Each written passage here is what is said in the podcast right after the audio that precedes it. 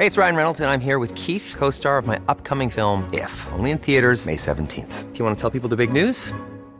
All right, I'll do. Sign up now and you'll get unlimited for $15 a month in six months of Paramount Plus Essential Plan on us. Mintmobile.com slash switch.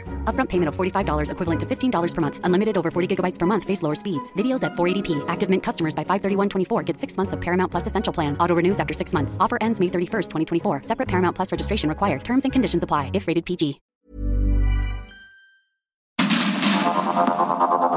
Heraldo Media Group presenta Sergio Sarmiento y Lupita Juárez. Información veraz y oportuna con un toque personal y humano. Por el Heraldo Radio, donde la H suena y ahora también se escucha.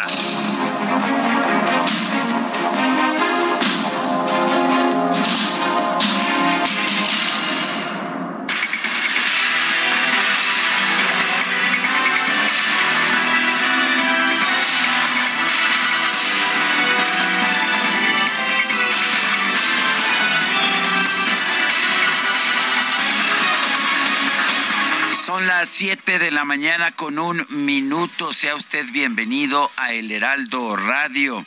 Yo soy Sergio Sarmiento y quiero pedirle que se quede con nosotros. Aquí estará muy bien informado, pero también podrá pasar un rato agradable, ya que siempre hacemos un esfuerzo por darle a usted el lado amable de la noticia. Guadalupe Juárez, muy buenos días. Hola, ¿qué tal? Qué gusto saludarte, Sergio Sarmiento. Buenos días para ti, amigos. ¿Cómo les va? Ya es viernes. Llegamos por fin luego de esta semana que estuvo media extraña. Algunos días de trabajo, otros de descanso, otros de trabajo, otros de descanso. Pero bueno, aquí andamos con el gusto de siempre y qué bueno que ustedes también se unen a esta jornada con la que ya estamos empezando las noticias. Y vamos a un resumen de la información más importante de este viernes. El que sea viernes es la primera noticia, muy importante, muy de gozo. Y viernes 4 de noviembre del 2022. Vamos pues con el resumen. En un comunicado, la Comisión Nacional de los Derechos Humanos rechazó que la recomendación en la que se pronuncia a favor de la transformación del INE invada facultades, ya que no hace referencia a procesos electorales específicos, sino a temas de administración pública. La CNDH también aclaró que la presidenta del organismo, Rosario Piedra, no hace interpretaciones políticas de las recomendaciones. Denunció que algunos integrantes de su consejo consultivo fueron cooptados por los partidos políticos que amenazan con amordazar a la institución. Por cierto, en ese mismo comunicado le vuelven a dar un llegue al Instituto Nacional Electoral y se refieren a la encuesta que se publicó. El dirigente nacional de Morena, Mario Delgado, informó que su partido va a realizar una encuesta, ellos también, para demostrar que los ciudadanos respaldan la reforma electoral del presidente López Obrador. Vamos a mandar a hacer otra vez la encuesta con las mismas preguntas, con una empresa de reconocido prestigio y vamos a dar los resultados la semana que entra. Y reto a Lorenzo Córdoba a que tenga la honestidad de reconocer los resultados. Y si el pueblo de México apoya esta reforma, que reconozca que es una reforma favorable para nuestro país y para nuestra democracia, aunque no les guste a algunos consejeros y a todos los conservadores. En la cuarta transformación, el pueblo manda y en eso no hay reversa. El diputado de Morena, Sergio Gutiérrez Luna, pidió destituir al titular de comunicación social del INE, Rubén Álvarez Bendiola, por ocultar encuestas y dilapidar los recursos del instituto. Ya quieren ordenar los eh, legisladores lo que se tiene o no se tiene que hacer en el Instituto Nacional Electoral. Imagínense, quieren meter mano desde antes. El magistrado presidente del Tribunal Electoral de la Federación, Reyes Rodríguez, hizo un llamado a defender la democracia, la autonomía de las autoridades electorales y la independencia de los poderes. Se pronunció a favor del diálogo para realizar cualquier reforma. Luego de que el presidente López Obrador aseguró que busca liberar al INE de la oligarquía corrupta, sí, esa que reconoció el triunfo de Morena, la que llevó precisamente a reconocer el triunfo del presidente López Obrador, pues esa es la oligarquía corrupta. El diputado del PAN, Santiago Krill, aseguró que el mandatario es el mayor oligarca de nuestro país.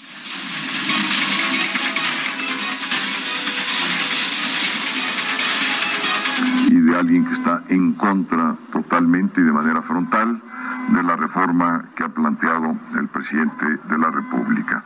El oligarca del país se llama Andrés Manuel López Obrador. La máxima oligarquía del país se llama Morena. El presidente municipal de Fresnillo, Zacatecas, Saúl Monreal, interpuso una denuncia ante la Fiscalía General del Estado en contra de la gobernadora de Campeche, Laida Sansores, por alterar y mofarse de la marcha de Zacatecas, una canción típica de la entidad. Pues prácticamente nuestro segundo himno nacional. Bueno, el coordinador de Morena en el Senado, Ricardo Monreal, denunció haber sido blanco de una campaña para acusarlo de frenar la iniciativa que amplía las vacaciones pagadas, por lo que pidió que el Pleno revisara este tema antes de cerrar la sesión de este jueves. Pero creo que podríamos hacer un esfuerzo de deliberación, discusión y en su caso aprobación de, esta, de este dictamen en materia de vacaciones dignas para que no se genere un despropósito y para que no haya de nueva cuenta la manipulación de líderes charros y corruptos en mi contra. Por favor, presidente. Posteriormente, el Pleno del Senado aprobó por unanimidad el dictamen que eleva de seis a 12 días el periodo de vacaciones de los trabajadores desde el primer año de servicio. El proyecto fue turnado a la Cámara de Diputados. Y con 449 votos a favor y 25 en contra, el Pleno de San Lázaro aprobó la creación de un sistema único de carpetas de investigación con el que se busca homologar los actos de investigación de todos los ministerios públicos y las policías del país.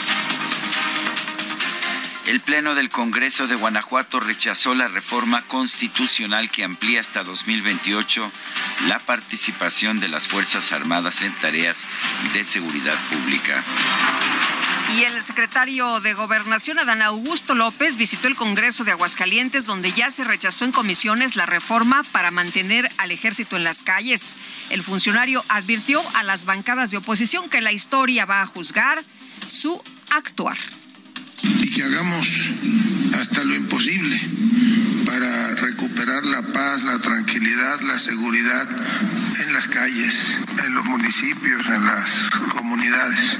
Hagamos pues el llamado a la conciencia, porque así como está escrita en letras de oro en este Congreso, así la historia terminará por juzgarnos a todos y nos va a juzgar por nuestro actuar por nuestra votación y desde luego por el reconocimiento a la unidad nacional. Durante su visita a Aguascalientes, el secretario Dan Augusto López afirmó que la reforma electoral se está construyendo junto con legisladores del PRI y algunos del PAN. Y tras acudir a Palacio Nacional para sostener una reunión sobre migración y desarrollo del sureste, el gobernador de Oaxaca, Alejandro Murat, consideró que el PRI debe estar abierto a analizar la reforma electoral del Ejecutivo pues tiene que eh, abrirse a valorar qué conviene y qué no conviene. Esa es parte de la democracia, así que es eh, parte de la historia del PRI tener criterio propio. Tendrá que hacer una evaluación de fondo de cuáles son eh, las oportunidades yendo hacia adelante.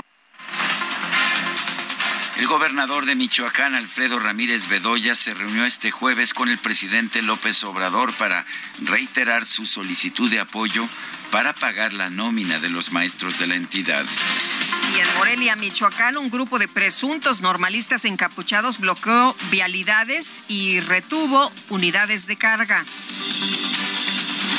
El gobernador de Tamaulipas, Américo Villarreal, envió al Congreso local la iniciativa para crear la Guardia Estatal corporación que asumiría el control de la seguridad pública en el Estado. Un grupo de familiares de víctimas de feminicidio realizó una manifestación, esto aquí en la Ciudad de México, la cual fue denominada Marcha del Día de las Muertas, para pedir justicia y honrar la memoria de sus seres queridos. La Fiscalía General de la Ciudad de México informó que ya investiga la muerte de una joven el martes pasado fue hallada sin vida en la alcaldía de Iztapalapa después de que presuntamente fue privada de la libertad por un taxista. Y a un costado de la autopista La Pera Cuautla fue encontrado el cuerpo de la joven Ariadna Fernanda, quien fue reportada como desaparecida tras salir de una reunión y abordar un taxi en la colonia Condesa. Le encontraron unos ciclistas que pasaron por el lugar y empezaron a postear algunas fotos de marcas que tenía algunos, pues, eh, en, su cuerpo esta joven y así, así fue como se localizó y se supo de quién se trataba. Esta madrugada fue liberada Ana Georgina Domínguez, una mujer que fue violada y torturada por militares y retenida durante 13 años en prisión preventiva oficiosa. Sí, hoy en la madrugada fue liberada. Y en la carretera 57 Querétaro se registró, México Querétaro se registró un fuerte accidente vehicular debido a que un tráiler se quedó sin frenos. Hasta el momento se reporta un saldo de por lo menos dos personas muertas y más de 10 lesionados. Secretaría de Infraestructura, Comunicaciones y Transportes anunció que va a mantener abiertos todos los trámites esenciales en la dependencia a pesar del ciberataque que sufrió el pasado 24 de octubre. La titular de la Secretaría de Economía, Raquel Buenrostro, informó que este jueves tuvo un encuentro virtual con la representante comercial de los Estados Unidos, Catherine Tai, con quien acordó dar continuidad al proceso de consultas sobre política energética de nuestro país. A través de Twitter, el presidente López Obrador informó que este jueves sostuvo una llamada telefónica con su homólogo de Chile, Gabriel Boric, para abordar temas como cooperación para el desarrollo. El presidente López Obrador también anunció que el mandatario de Argentina, Alberto Fernández, va a visitar México el próximo 24 de noviembre, esto en el marco de la cumbre de la Alianza del Pacífico. Y con 185 votos a favor, dos en contra y dos abstenciones, la Asamblea General de la ONU aprobó una resolución que pide el fin del embargo económico y financiero en contra de Cuba. En información de los deportes, el defensor español del Barcelona, Gerard Piqué, anunció en un video su retiro del fútbol profesional. Explicó que este sábado será su último partido. Los Astros de Houston se impusieron 3-2 sobre los Phillies de Filadelfia en el quinto juego del Clásico de Otoño, con lo que se ponen a una victoria del campeonato de las grandes ligas.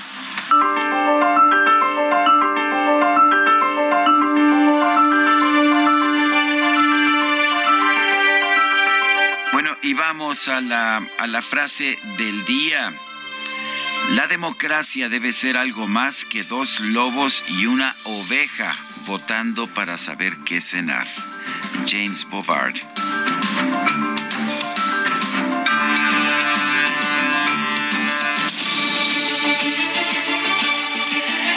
Bueno, y las preguntas, ya sabe usted que nos gusta preguntar. Ayer coloqué la siguiente pregunta en mi cuenta personal de Twitter.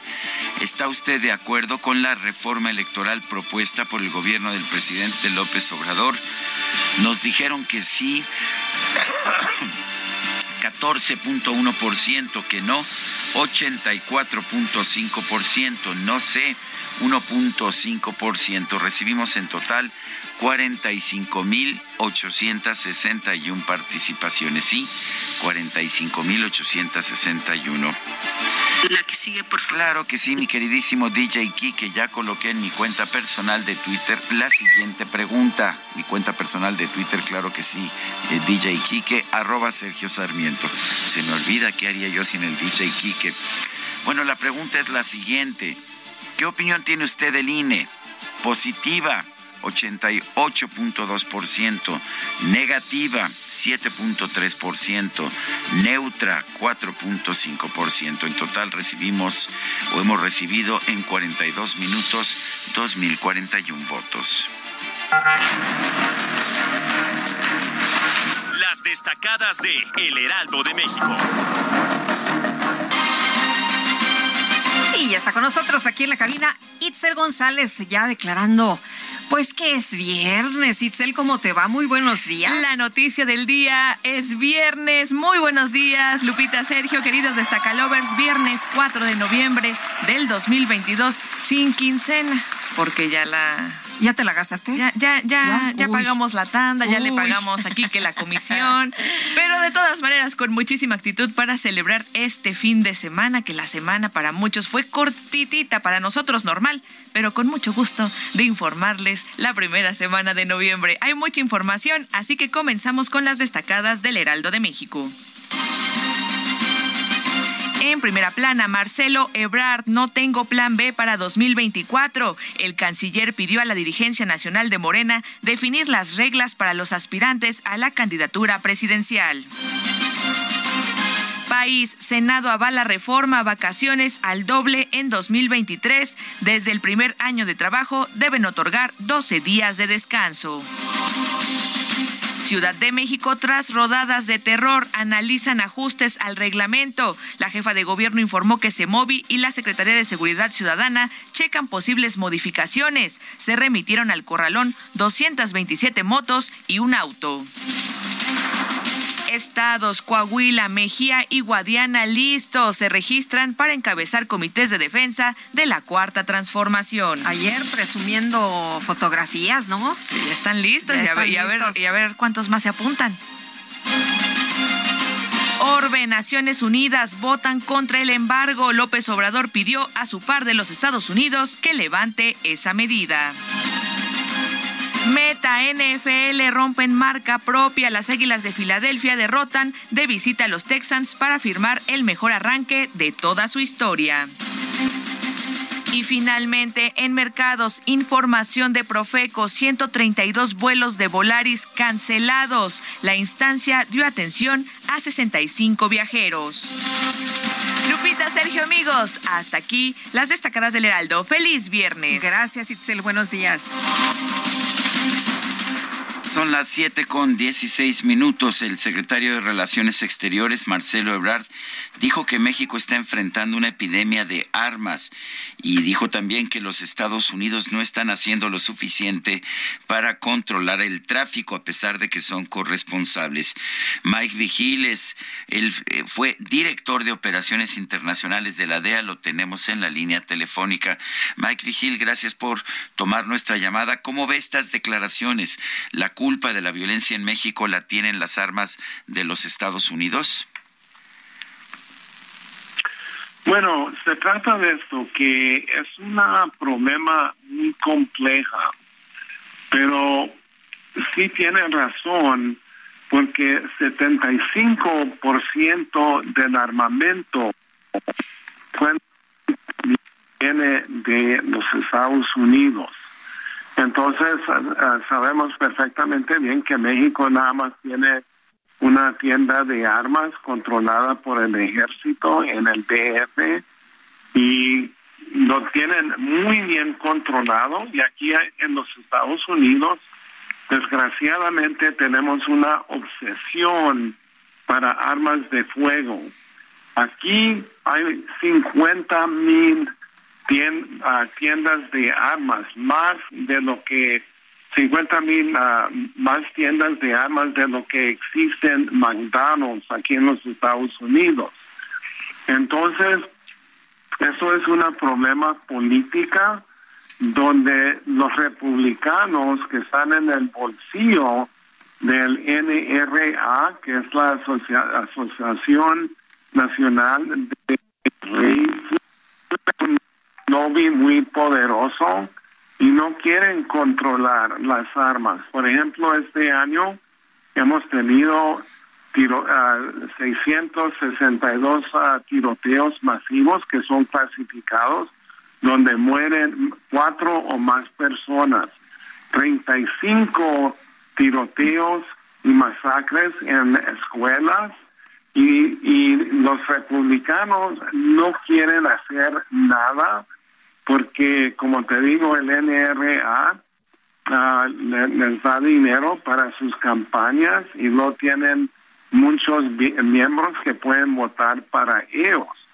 Pero también lo que sucede es la política de la administración de López Obrador de abrazos y no balazos, donde los carteles, especialmente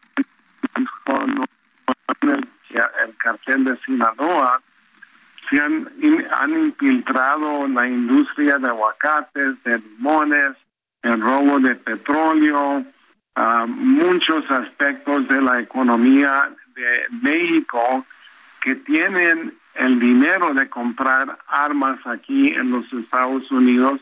Entonces se trata de eh, drogas viniendo del sur al norte y no armas de fuego ah, de, de los Estados Unidos a México.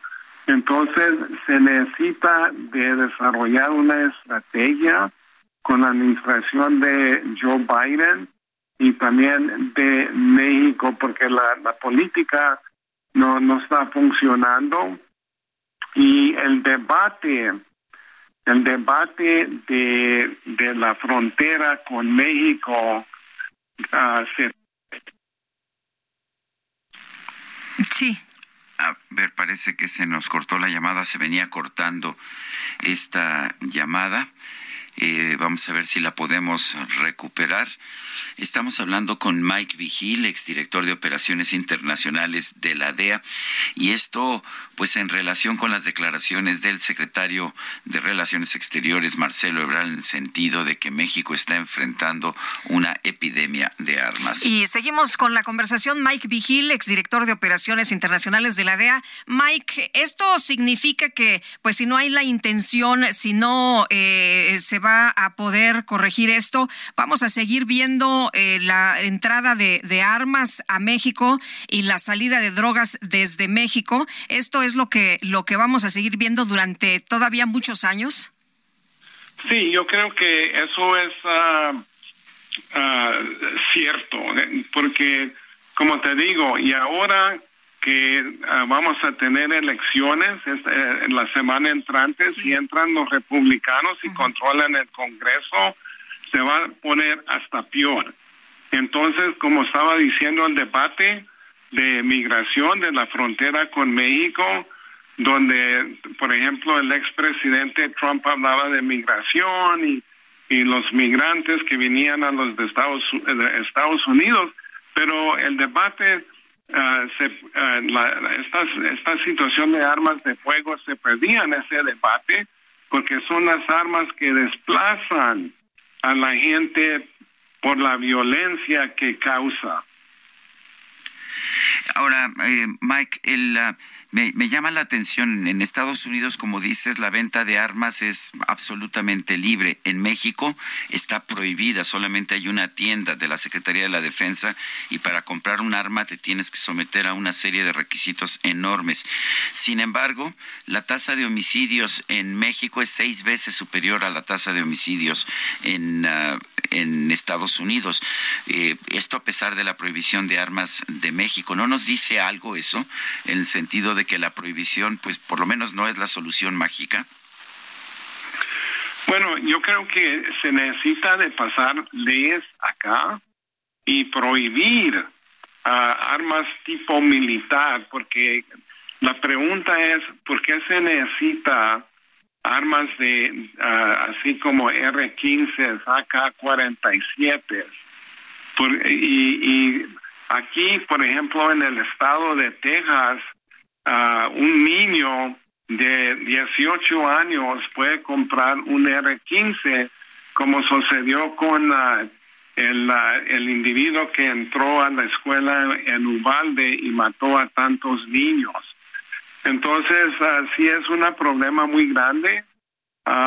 y yo creo que Joe Biden quiere pasar leyes para controlar las armas de fuego pero como te dije anteriormente, los republicanos se oponen a eso y eso ah, para mí es una, una desgracia porque ah, yo trabajé en México por 13 ah, años y ha visto las consecuencias de las armas que vienen de los Estados Unidos y muchas de esas entran a manos de los carteles. Ahora, Mike, eh, decías que eh, la, aquí la, venta está muy, muy em, bien resguardada. Nos quedan 40 segundos. Eh, se venden armas eh, en la delincuencia organizada desde campo militar, es lo que ha dicho Guacamaya Leaks. ¿Tú crees que es eh, ordenada la venta de armas en México? Ah, ¿Dices controladas en México? Pues sí, por el ejército. Sí, son ah, muy controladas. Como te digo, son la, la, la, política en el control de armas en México es muy restringida. Muy bien. Y es al, y es al contrario aquí en los Estados Unidos. Muy bien. Sergio Sarmiento y Lupita Juárez quieren conocer tu opinión, tus comentarios o simplemente envía un saludo para ser más cálida esta mañana. Envía tus mensajes al WhatsApp 55 20 10 96 47.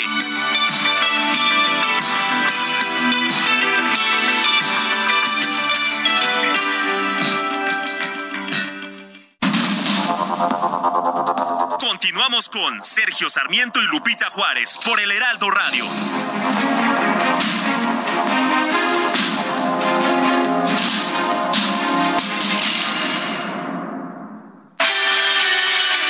El amor inspira nuestras acciones por México.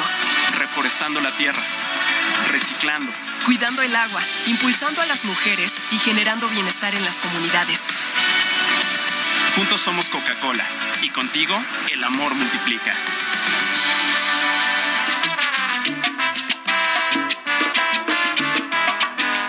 Sé que tú no quieres que yo a ti te quiera, siempre tú me esquivas de alguna manera. Si te busco por aquí, me sales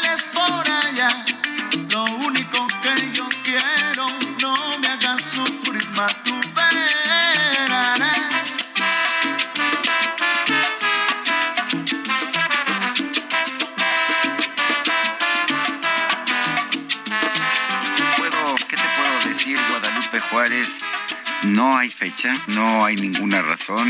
Es el simple y llano deseo de nuestra productora de celebrar. Oye, como no hubo Halloween, como no hubo fiesta en tres semanas, se quedaron con las ganas y dijeron, bueno, pues el viernes, ¿no? Vamos armando algo. Y aquí está, aquí está la fiesta de la producción en Sergio y Lupita. Y empezamos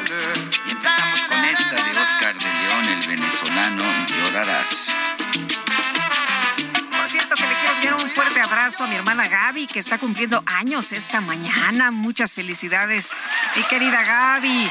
Un abrazo con todo mi cariño. Y en los mensajes nos dice la señora Abadillo, muy buenos días, señor Sarmiento, Lupita y equipo, deseándoles un excelente fin de semana.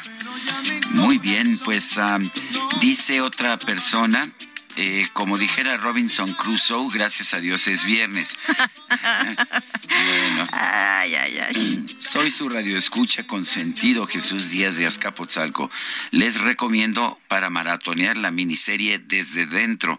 Solo cuatro capítulos, estelarizada por Stanley Tucci. Qué buen actor es, me encanta. Me encanta Stanley Tucci también. Serie de suspenso entretenida y bien escrita.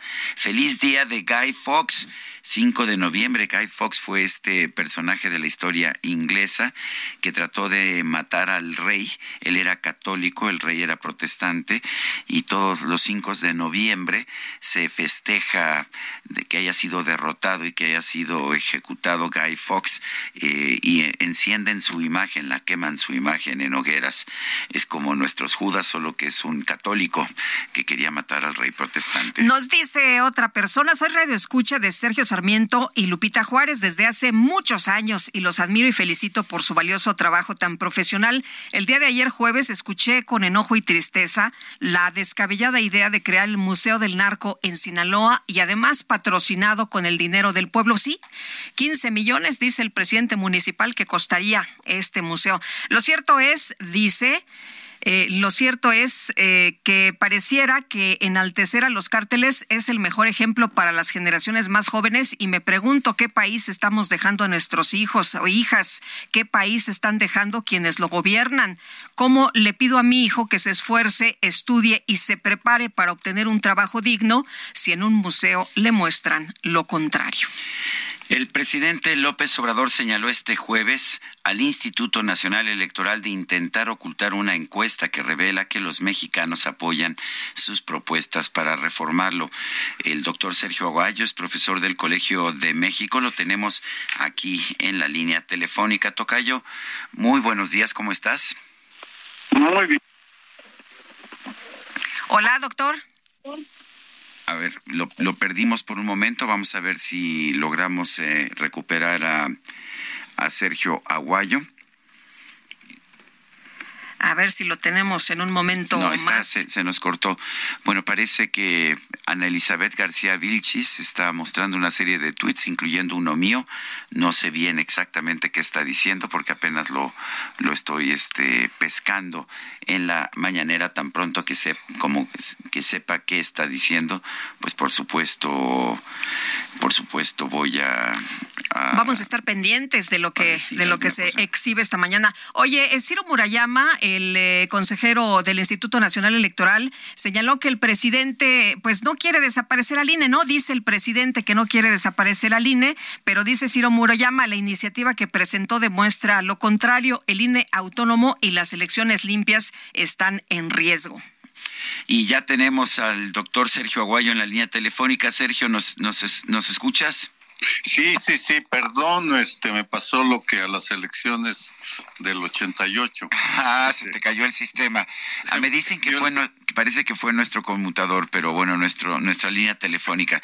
Pero a ver, Sergio, eh, en primer en primer lugar, eh, sí parece que algunas de las propuestas que está haciendo el presidente son populares, lo dice esta misma encuesta del Instituto Nacional Electoral. Y una de las propuestas es que los consejeros del INE sean electos por voto popular. Pero tú qué opinas de eso?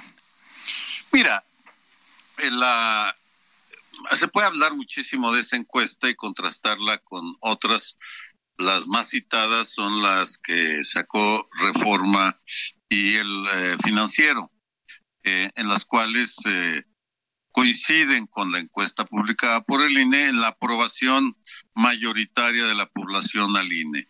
Ese es el, ese es, eh, ese es el punto. Ahora, en el fondo es una propuesta de reforma electoral que es como la manzana que daba la bruja de los cuentos, una manzana envenenada, porque incluye aspectos en los que muchos estamos de acuerdo, la población, la mayoría de la población, como bajar el costo del dinero que se entrega a los partidos. Me parece que ahí sí hay un acuerdo de que no podemos seguir eh, contribuyendo de esa manera a los partidos, en donde está la gran división eh, en la opinión pública, es en esa eh, iniciativa que supone que la, la mayoría caerá de manera automática en manos de Morena y del presidente porque eh, somete a la votación popular a candidatos propuestos en una tercera parte por el presidente y en una tercera parte por un Congreso que tiene mayoría de Morena en este momento. Es decir, lo que se nos lo que se está pidiendo es que se sancione ya para que en el 24 quien eh, gobierna este país, Andrés Manuel López Obrador, tenga el, eh, el control real de las elecciones de 2024. Ese es, en este momento, en la parte coyuntural, la parte medular, en donde, en donde está realmente el forcejeo y sobre lo cual nos tendrán que informar los partidos políticos en los próximos. Eh, hoy empiezan a negociar, por cierto, en las eh, 110, 118 iniciativas de reformas a las, al proceso al proceso electoral. Eh, doctor, ayer platicábamos con el consejero Ciro Murayama y él pues decía que, que el presidente señala que no quiere desaparecer el INE, pero él decía la iniciativa que presenta demuestra lo contrario, el INE autónomo y las elecciones limpias están en riesgo y hay una parte que llama mucho la atención de estos tres puntos que nos planteó aquí. Eh, dice que el INE plantea quitar la confección del padrón electoral y eso preocupa mucho, doctor. Sí, es el, el, día de hoy eh, resumió los eh, en una columna para Reforma, Ciro. Sí, los tres puntos de los que nos habló aquí precisamente ayer.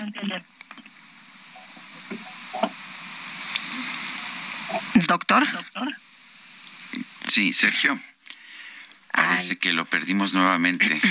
Se me hace que no sé, parece que no era nuestra línea entonces el problema. sí. Bueno, aquí eh, el eh, consejero Murayama nos decía que la iniciativa del Ejecutivo plantea quitar al INE la confección del padrón electoral.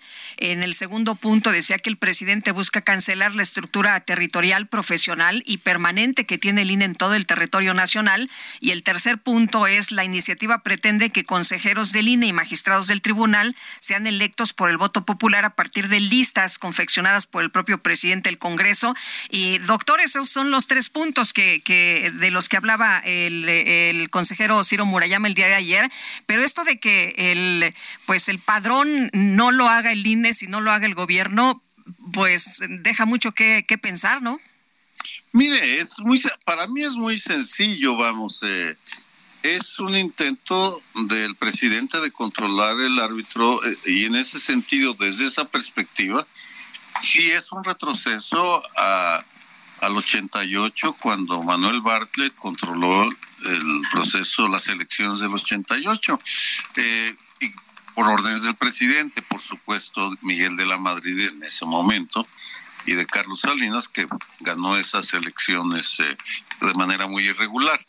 Eso es lo inaceptable. Ahora, quienes creen en las buenas intenciones del presidente, dicen, bueno, eso no está mal, el presidente es un hombre bueno que solo hace el bien, pero pues eh, yo tengo mis dudas en este tema. ¿Para qué, para qué lo ponemos con la tentación eh, al presidente de eh, que si no le va tan bien al candidato de Morena, pues indique a sus a su a su INE a su árbitro electoral que actúe para favorecer a Morena. Eso es lo inaceptable. No puede haber, para que las elecciones sean limpias y confiables, el árbitro tiene que ser imparcial, no tiene que depender de ningún partido, ni de Morena, ni del PAN, ni del PRI, ni de ningún partido. Tiene que ser un órgano autónomo. Decía el presidente, y tú lo comentabas en tu columna de este 2 de noviembre, que, que va a haber fraude en las elecciones de 2024 a menos de que se cambie el INE. ¿Tú qué opinas? Bueno, opino que es una falacia eh, la manera como lo está planteando. No hay, si no hubo fraude en el 18 o en el 21, ¿por qué va a haber en el 24? El hecho es que el INE, que tiene sus defectos y que hay que corregirlos, pero el INE como, como organismo autónomo es muchísimo más creíble y aprobado que la Comisión Nacional de los Derechos Humanos, por ejemplo, porque la Comisión de los Derechos Humanos ya dejó de ser autónoma y está su presidenta, cuando menos, a eh, el servicio del presidente de la República. Y esa es la parte en la cual pues hay que hay que ser muy claros. Mira, cuando los organismos autónomos protegen al los derechos ciudadanos. Esa es su esencia. El INAI, la transparencia, la Comisión Nacional de los Derechos Humanos, los derechos humanos, el INE, lo electoral, etcétera. Para que funcionen, eh, están en una situación eh, muy, muy complicada porque tienen que defender al ciudadano, los derechos ciudadanos, frente al gobernante. Para hacerlo, pues, eh, eh, pero son parte del Estado, no del Ejecutivo, pero sí parte del Estado. En ese sentido, sí, la, quienes entran a los órganos autónomos la tienen muy difícil, pero en el caso del INE y del INAIA, añado, si hemos logrado tener organismos públicos que funcionan, pues hay que protegerlos. Es, es muy sencillo, nos, nos ha funcionado, nos está funcionando. Las encuestas de opinión son consistentes, la mayoría aprobamos y apoyamos al INE. ¿Por qué cambiarlo? Pues eh, ese, es la, ese es el debate y ahí, eh, pues yo creo que el presidente no se ha dado cuenta que su opinión va en contra de la opinión de la mayoría de las y los mexicanos. Pues yo quiero agradecerte como siempre, doctor Sergio Aguayo, profesor del Colegio de México, el haber conversado con nosotros esta mañana. Te mando un muy fuerte abrazo, mi querido Tocayo. Igualmente, Sergio. Hasta luego, Lupita. Hasta luego, doctor. Buenos días. Son las 7 de la mañana con 44 minutos. En Soriana, por México lo damos todo. Aprovecha que la carne de res para azar está a 164.90 el kilo o pierna de cerdo con hueso congelada a 64.90 el kilo y cebolla blanca a solo 39.90 el kilo. Soriana, la de todos los mexicanos. A noviembre 7, aplican restricciones. Saskia Niño de Rivera nos presenta su nuevo libro Maldita entre todas las mujeres y Saskia está eh, con nosotros esta mañana vía telefónica. Ella es presidenta y cofundadora de Reinserta. Qué gusto saludarte esta mañana, Saskia. Muy buenos días. El gusto es mío, Lupita. Gracias a ambos por estar conmigo eh, en, estas presentaciones de, los libros y en abrirme los espacios de sus micrófonos. Eh, Saskia, diariamente asesinan en este país a 11 mujeres. Tú en el libro nos presentas pues eh, testimonios de personas que han perdido a sus hijas, a sus madres, a sus hermanas, pero también nos presentas los testimonios de algunos de estos ejecutores de los asesinatos. Cuéntanos, por favor, eh, por qué dividiste así esta obra. Esta obra está dividida de esta manera porque, como bien lo dijo el presidente de la Suprema Corte, eh, Arturo Saldívar, en la presentación que, que, tú, Lupita, nos, nos acompañaste, eh, para entender una historia, para entender la justicia, tenemos que entender la historia completa. Y también estoy convencida, tras años de caminar las cárceles del país, que si no escuchamos las historias de los agresores, no vamos a entender una parte esencial eh, que complementa una historia de terror en este sentido. Yo al entrevistar a eh, varios agresores, porque entrevisté unos cuantos más y, he conocido a otros que, que, no contemplé para el libro, pero el patrón que vi era este machismo sistematizado, esta normalización de la violencia, incluso algunos feminicidas con mucha violencia en sus casas de un papá que golpeaba y maltrataba a las mujeres de la familia, empezando por la madre. Entonces, yo estoy, creo firmemente que si no entendemos la historia de quien está llevando a cabo la agresión, ¿cómo vamos a poder prevenir? Como bien lo dijimos en la Suprema Corte, hoy estamos actuando ante las 11 mujeres que van a matar hoy, pero nadie está actuando ante las 11 mujeres que van a matar mañana. Y eso es porque México no se mete en temas de prevención. Y por eso para mí eh, escuchar a los agresores siempre es una parte esencial de la historia.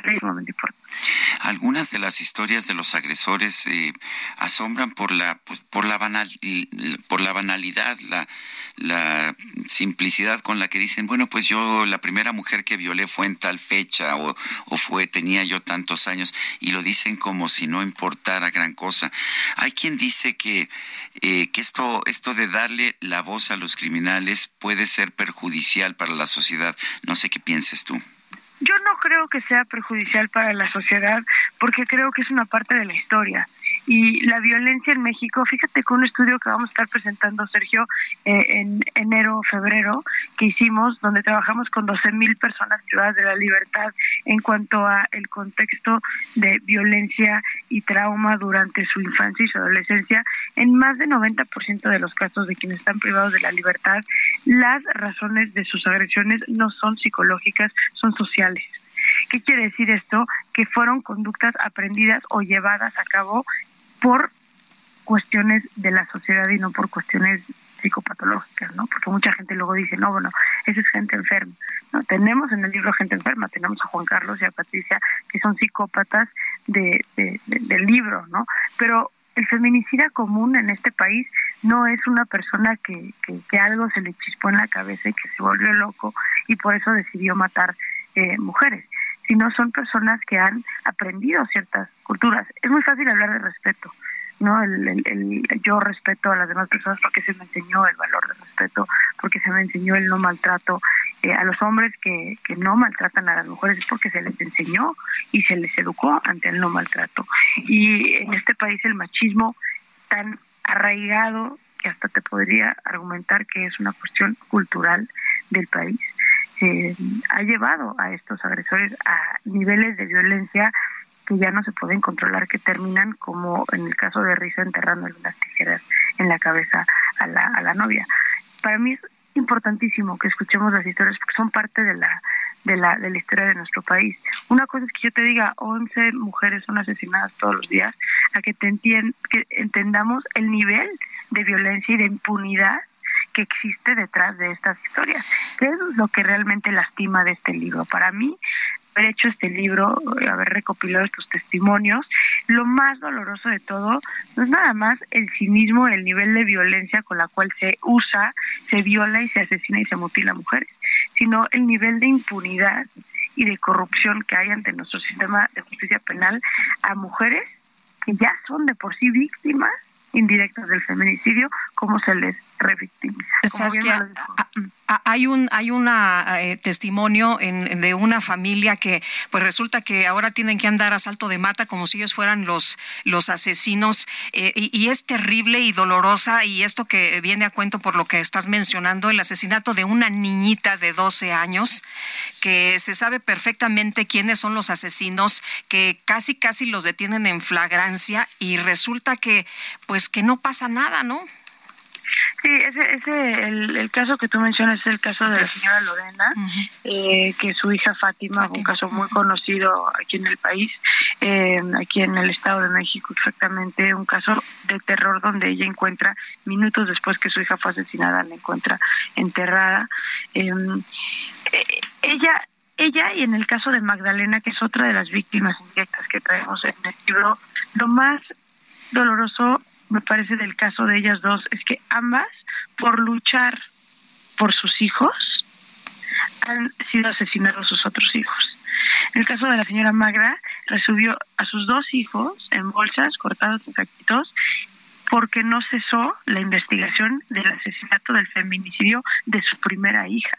Y en el caso de la señora Lorena, tuvo que salir, como bien lo dice Lupita, huyendo del estado al cual pertenecía, que es el Estado de México, porque los agresores, eh, uno de ellos es un ex militar o un militar que estaba con, con, la mafia, eh, y empezaron a amenazar a la señora Lorena si no dejaba de querer meter a la cárcel a los a los agresores, incluyendo un menor de edad de su propia hija.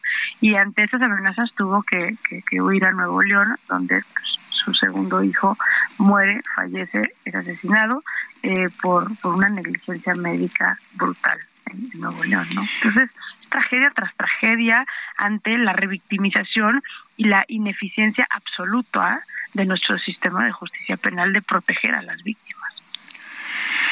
Pues ah, la, impresión que me queda y, viendo algunas de las historias de, de tu libro, Saskia, es que vivimos en un estado total de indefensión, particularmente las mujeres. Exactamente, Sergio, y por eso es importante contar esta historia, porque repito, no es lo mismo hablar de cifras a entender el nivel de violencia arraigada que está en la sociedad y que cada vez va aumentando. Ustedes saben muy bien que yo trabajo con niños eh, privados de la libertad y el nivel de violencia que ya escuchas en las historias de niños cada vez más chico es brutal. Entonces, esas historias hay que escucharlas para prevenirlas, Sergio Lupita. Y que es sumamente doloroso. Ayer dábamos a conocer el asesinato de otras dos mujeres y yo puse la información en mi cuenta de Twitter y una de las respuestas que me simbra y me, estruja y me, me, duele mucho es eh, la de un señor que, que contesta, ¿para qué salen? ¿Para qué salen si ya saben cómo está la calle? Es decir, ah, pues la mujer tiene la culpa. Es que eso es lo más importante que estás diciendo, Lupita. Cuando hablaba yo con todos estos feminicidas, lo increíble es la incapacidad que tienen de saber la diferencia entre su conducta machista patriarcal y la, la, la, equidad de género. incluso cuando hablaba yo con ellos, los cuestionaba de, pero eso es machista. No, ¿por qué? Pues no tiene nada de malo, no, no, no saben la diferencia. Y claro, pues así se les educó y es lo que han visto en el entorno eh, psicosocial en el que se, se, se, han movido. ¿no? Pues que muchas gracias por presentarnos este libro y por invitarnos a leerlo. Al contrario, gracias a ustedes, un abrazo a ustedes. Gracias, 7 con 54. En Soriana, por México lo damos todo. Smart TV JBC 4K de 50 pulgadas con Roku, 2 HDMI, 1 USB a 6,490. Y pantalla básica BIOS o pantalla básica Spectra 32 pulgadas a 2,590 cada una. Soriana, la de todos los mexicanos. A noviembre 7, aplican restricciones. Nuestro número para que nos mande mensajes de WhatsApp es el 55 2010 9647. En Twitter síganos en arroba Sergio y Lupita. Le recomiendo también arroba Heraldo de México para que tenga usted toda la información que genera el Heraldo de México. Vamos a una pausa y regresamos. Llorarás y llorarás sin alguien que te consuele. Así te darás de cuenta si te engañan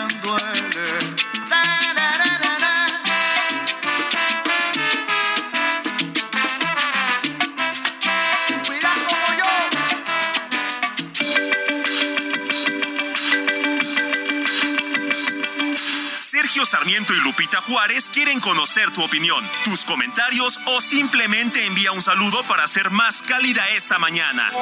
Envía tus mensajes al WhatsApp 55 20 10 96 47.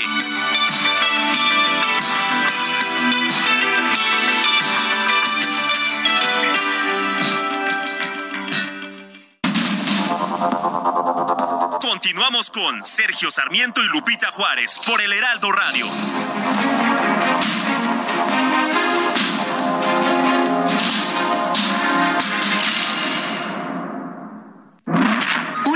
Estufa que manejas desde el smartphone? Nuevas estufas LG InstaView, ahora con inteligencia artificial LG ThinQ. Toca dos veces y descubre la magia del interior sin abrir la puerta. Las únicas con horno de convección, air fryer, grill y triple flama. Descubre la inteligencia de la cocina con LG. Destino Qatar en el Heraldo Radio. Una presentación de LG Electronics. Ahora que la selección mexicana está dentro del proceso mental para enfrentar la primera fase del Mundial, valdría la pena pensar que Argentina, el más complicado de sus tres adversarios, tiene lo que diríamos un punto flaco, las cábalas. En Argentina, absolutamente todos realizan actividades cabalísticas, desde los utileros, cuerpo técnico, jugadores, directivos y hasta los aficionados. El más significativo de los casos fue Carlos Salvador Vilardo, que arrastró supersticiones desde que era jugador hasta que llegó a dirigir al albiceleste. Su obsesiva personalidad contagió al equipo y con el éxito alcanzado en México 86 acaparó discípulos a todo nivel. El más sobresaliente de todos, el gran Diego Armando Maradona.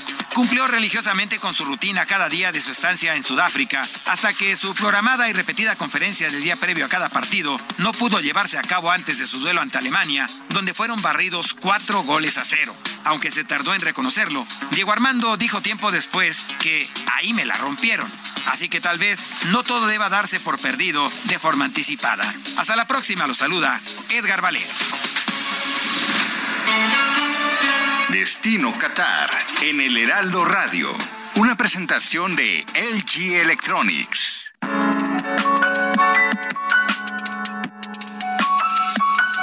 De noviembre de cada año se celebra el Día de la Organización de las Naciones Unidas para la Educación, la Ciencia y la Cultura, tratándose de una ocasión para afirmar todos y cada uno de los logros considerados por la mencionada organización. La visión fundadora de la UNESCO nació en respuesta de la Segunda Guerra Mundial, un suceso histórico marcado por la violencia racista y antisemita.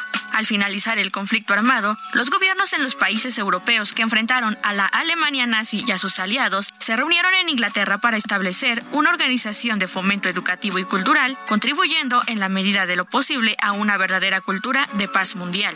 Desde la fundación de la UNESCO, México ha tenido un papel fundamental, ya que fue uno de los 14 países en formar la primera comisión provisional y el séptimo país en firmar el acta constitutiva. Por otro lado, México también cuenta con más de 500 escuelas incorporadas a la red del Plan de Escuelas Asociadas a la UNESCO y 20 cátedras de UNESCO. Aunado a ello, México es depositario de una vasta diversidad cultural y patrimonial que la UNESCO ha reconocido y al que ha prestado sus mejores servicios para su salvaguarda. México ha inscrito 33 sitios culturales naturales y mixtos en la lista del Patrimonio Mundial. Cuenta con siete manifestaciones incorporadas a la lista representativa del patrimonio cultural inmaterial y nueve elementos reconocidos con valor documental excepcional en el programa de registro de memoria del mundo. Asimismo, México mantiene 42 sitios naturales enlistados en el registro de reservas de la biosfera. Además, a nivel mundial, ocupa el quinto lugar con mayor cantidad de sitios inscritos en la lista, siendo el primer lugar en Latinoamérica. Esperar la llegada de nuestro bebé es lo más maravilloso que puede pasar. Siempre queremos lo mejor para su salud. Por eso, si no te has vacunado contra el COVID-19, vacúnate. Hazlo por ti, por él, hazlo por todos. Conoce más en que la vacuna nos una.org. Que la vacuna nos una. CIRT, Radio y Televisión Mexicanas. Consejo de la Comunicación, voz de las empresas.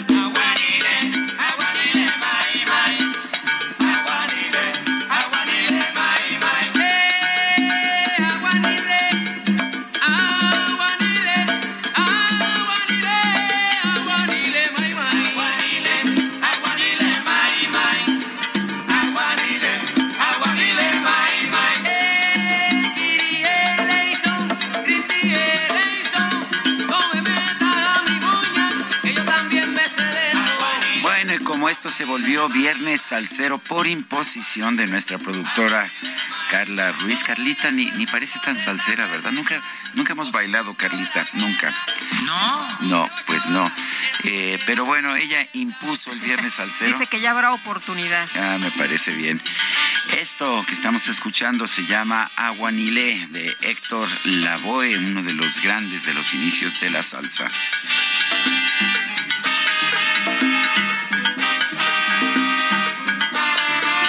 Son las 8 de la mañana con 6 minutos. Vamos a los mensajes y yo quiero mandar una felicitación y unirme a la que están mandando los nueve hermanos Cermeño Infante, sus cónyuges, todos ellos desean un feliz cumpleaños a nuestra querida mamá, es Gabriela Infante Torres de Cermeño, por sus 98 años. Y también se unen sus casi 30 nietos, más de 30 bisnietos, todos bendecidos por tenerla. A, a Gabriela, la señora Gabriela, le mando yo también todo mi cariño todos mis abrazos y qué bueno que nos está escuchando. Un fuertísimo abrazo. Ay, qué gusto tenerla. ¿90 y cuántos cumple? 98, nada más. Esta chava. Es una chavita. Un abrazo grande. Muy bien, pues qué bueno, me da muchísimo gusto. Gracias. Oye, yo quiero agradecer que me tocó calaverita ¿Ah, el día de hoy, sí. ¿Paleta? una paleta. estas que tienen eh, gomitas, estas que saben muy, muy sabroso. Oye, este, me dieron mi, mi calaverita en Zacatecas. Me decían, oye, ¿por qué en Zacatecas se pide la calavera diferente? Pues así son los usos y costumbres, ¿no? En Zacatecas se dice, el muerto quiere camote si no se le cae el bigote y la viuda quiere una ayuda para su pobre, para su pobre criatura. Así se pide la calaverita ya. Ah, bueno, pues sabes que está, está buena, ¿no? el, muerto pide camote si no se le cae el bigote, pero tienes que cantar así cantadita. Está mucho mejor que me da mi calaverita. Más elaborada. Bueno, dice Pablo, dúo dinámico, qué gusto, ya es viernes y con esa música ya se siente la fiesta, bonito fin de semana, de semana, saludos desde Whisky. ¿Whisky será whisky, Lucan? Seguramente sí. Buen día a todos, los felicito por el programa. Hay que defender al INE y a la democracia. Si el INE fue un fraude, según el presidente, entonces es eh, inválido y hay que anular la elección de Morena. Me agrada esa idea. Saludos desde Tlajomulco, Jalisco. Son las 8 de la mañana con 8 minutos. En Soriana, por México lo damos todo. Compra uno y el segundo al 70% de descuento en higiénicos Cotonel, alimento para perro marca ganador, tintes Nutrice y media, en afeitado Big y accesorios de aseo personal. Sí, el segundo al 70%. Soriana, la de todos los mexicanos. A noviembre 7, aplican restricciones. El pronóstico del tiempo con Sergio Sarmiento y Lupita Juárez.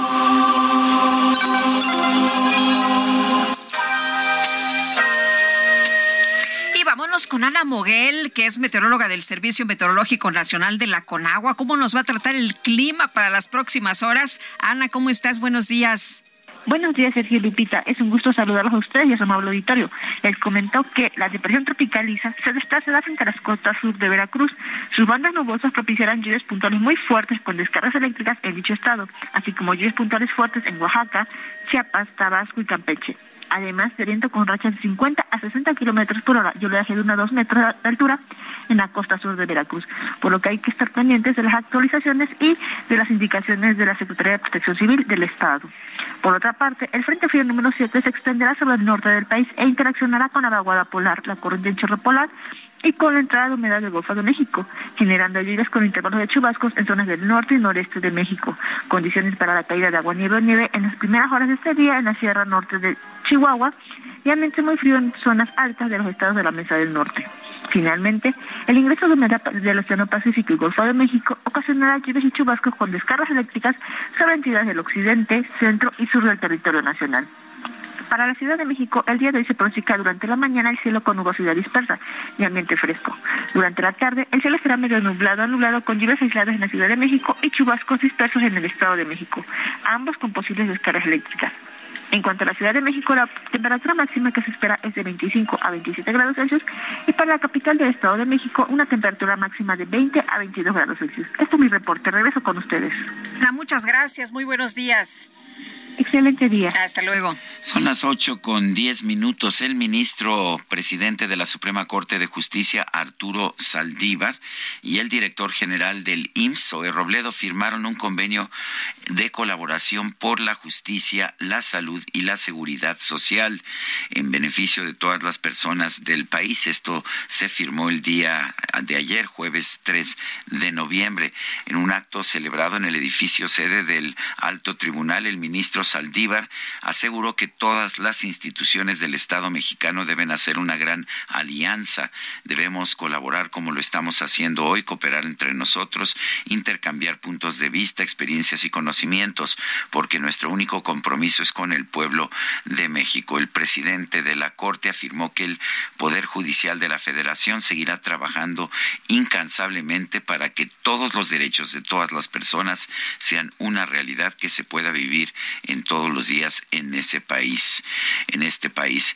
Eh, dijo que la gente lo que busca en primer lugar, eh, según mi experiencia, es que los servidores públicos las escuchemos, las miremos a los ojos, entendamos su dolor y sufrimiento y busquemos aportar soluciones. Cada institución en el ámbito de nuestra competencia. El director del INSO de Robledo dijo nosotros creemos convencidamente que los propósitos de justicia, salud y seguridad social pueden transitar entre poderes, entre instituciones y en el tiempo también en beneficio de las mexicanas y los mexicanos a quienes nos debemos. Bueno, y en la línea telefónica está Ana Georgina Domínguez. Eh, se informó esta madrugada que eh, ya fue liberada esta joven, esta mujer que fue torturada y detenida eh, durante 13 años. Estuvo en prisión preventiva. Ana Georgina, gracias por platicar con nosotros. Muy buenos días. Muchas gracias, buenos días a todos. ¿A qué hora saliste? Tengo entendido que pues por ahí de las 3 de la mañana ya informabas de, de esta liberación. Eh, sí, claro que sí. Eh, fue a las 12 en punto eh, que me, me, me, dieron la autorización ya de salir del penal, gracias a Dios. ¿Cuál, cuál fueron, cuáles fueron la, cuál fue la, la decisión? ¿Fue exoneración? ¿Fue este, cuáles fueron las, las razones legales ya de la liberación después de 13 años de prisión preventiva? eh, me notificaron a las 10 de la noche que el Ministerio Público eh, no había subido la condena porque había la posibilidad de que pidiera una condena mucho más alta, 8 a 16 años en la acusación que ella me hacía. La, la dejó de 4 a 8 y por esa razón el juez toma la, la decisión de que, de que yo siga el proceso eh, en libertad porque ya excedí el, la prisión preventiva. Recuerden que ganamos un amparo por exceso de prisión preventiva. Sí. sí, dice el, el, documento sin perjuicio de que continúe recluida en dicho lugar por otro ilícito a disposición de diversas eh, autoridades. Ana Georgina, ¿cómo te sientes? ¿Cómo estás? ¿Cómo llegaste a tu casa? Cuéntanos qué fue lo primero que hiciste. Eh, bueno, la verdad es que eh, no lo puedo creer, eh, todavía sigo en shock, no he dormido, no, no he, de alguna forma es, es increíble, ¿no? Que después de tanta espera, después de 13 años, ya esté yo en libertad. Em, estoy en, en, en, la casa de, la licenciada, todavía no, pues no, no emprendo el camino a, a Veracruz.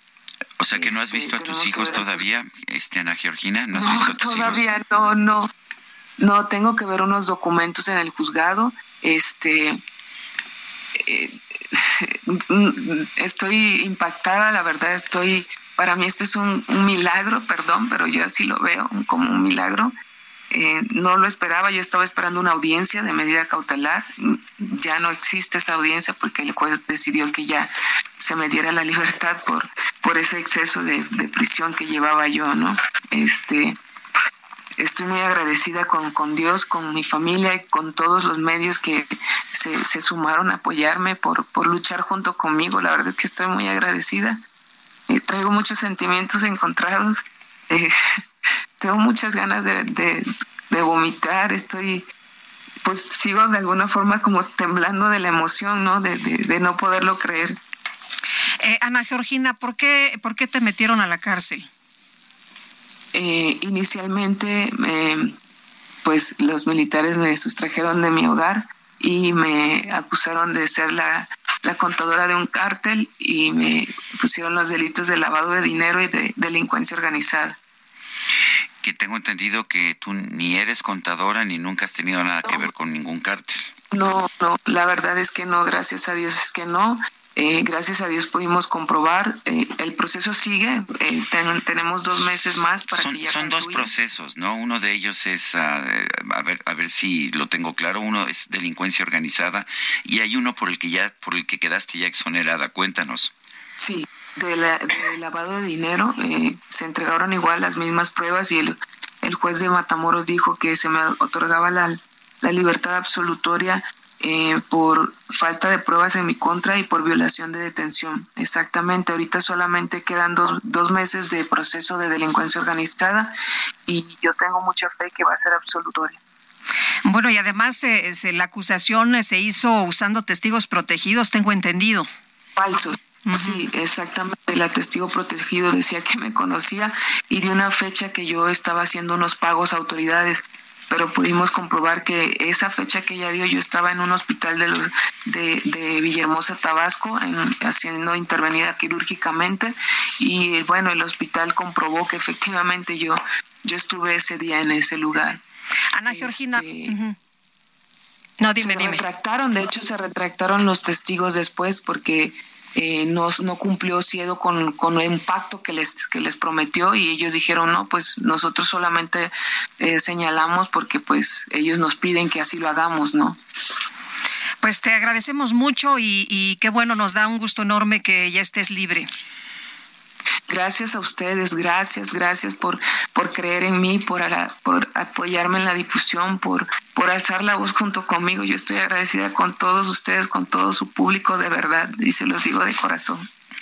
Pues yo, nosotros somos los agradecidos. Gracias por conversar con nosotros, Ana Georgina.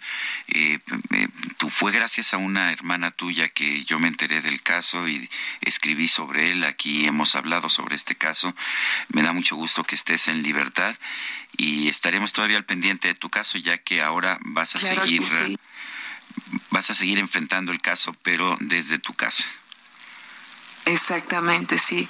Gracias a mi hermanita Estrella, que la amo mucho y que no dejo de luchar y de insistir. Y nuevamente gracias a todos ustedes y también estaré, estaré pendiente y avisándoles de, cómo, cómo termina todo este proceso. En victoria será, será de libertad. Primero Dios, y yo creo que así será. Muchas gracias, Ana. Un abrazo. Muy buenos días. Igualmente a ustedes, bendecido día. Bueno, pues qué bueno que está en libertad. Sigo insistiendo. Eh, uno, lo que tenemos que ver es el fondo del tema, la prisión preventiva oficiosa, esto es encarcelar a alguien antes de que compruebe su culpabilidad, no es justicia, es, es, es un abuso absolutamente impresentable. Y el uso de los famosos testigos protegidos, que son testigos comprados, que dicen lo que la autoridad les dice que digan, me parece también inaceptable. En tan solo esta semana, la Secretaría de Seguridad Ciudadana de la Ciudad de México ha registrado. Adelante, Lupita. Pues ah, eh, la, Secretaría de Seguridad Ciudadana de la Ciudad de México ha registrado cuando menos cuatro casos de feminicidio terrible, esto que ha ocurrido. Y Nacheli Ramírez Hernández es presidenta de la Comisión de Derechos Humanos de la Ciudad de México. Nacheli, eh, como siempre, gracias por tomar nuestra llamada. Muy buenos días. No, gracias por invitarme. Buenos días, Sergio y Lupita. Eh, Nacheli, la situación eh, sigue siendo muy grave para las mujeres. ¿Cómo, ¿Cómo puede la Comisión de Derechos Humanos apoyar, cómo puede ayudar Nacheli cuando pues vemos eh, algunos mensajes que dicen que las mujeres son las que tienen la culpa de lo que les pasa? Sí, exactamente eso es una de las partes fundamentales de por qué no logramos, entre otros, eh, reducir los números de, feminicidios ni en la ciudad ni en el país. Creo que hay predominantemente todavía un estigma, predominantemente esta visión de que las mujeres nos lo buscamos por básicamente mal comportarnos, ¿no? O no eh, seguir los parámetros que supuestamente tenemos que seguir. ¿Para qué sale sola, no? ¿Para qué toma un taxi sola tan tarde? ¿Para qué se pone falditas? ¿Para qué, no? O sea, esto de tenerte que preocupar cómo vestirte, ¿no? Para no provocar, entre comillas, ¿no? Provocar que, ¿no? Creo que eh, es, esa es una parte fundamental.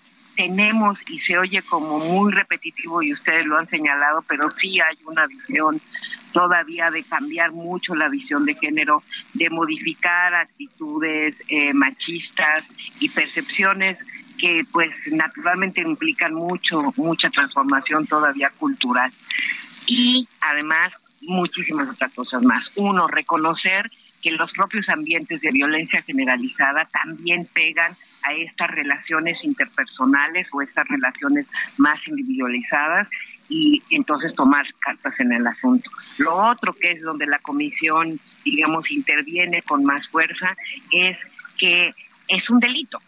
¿No?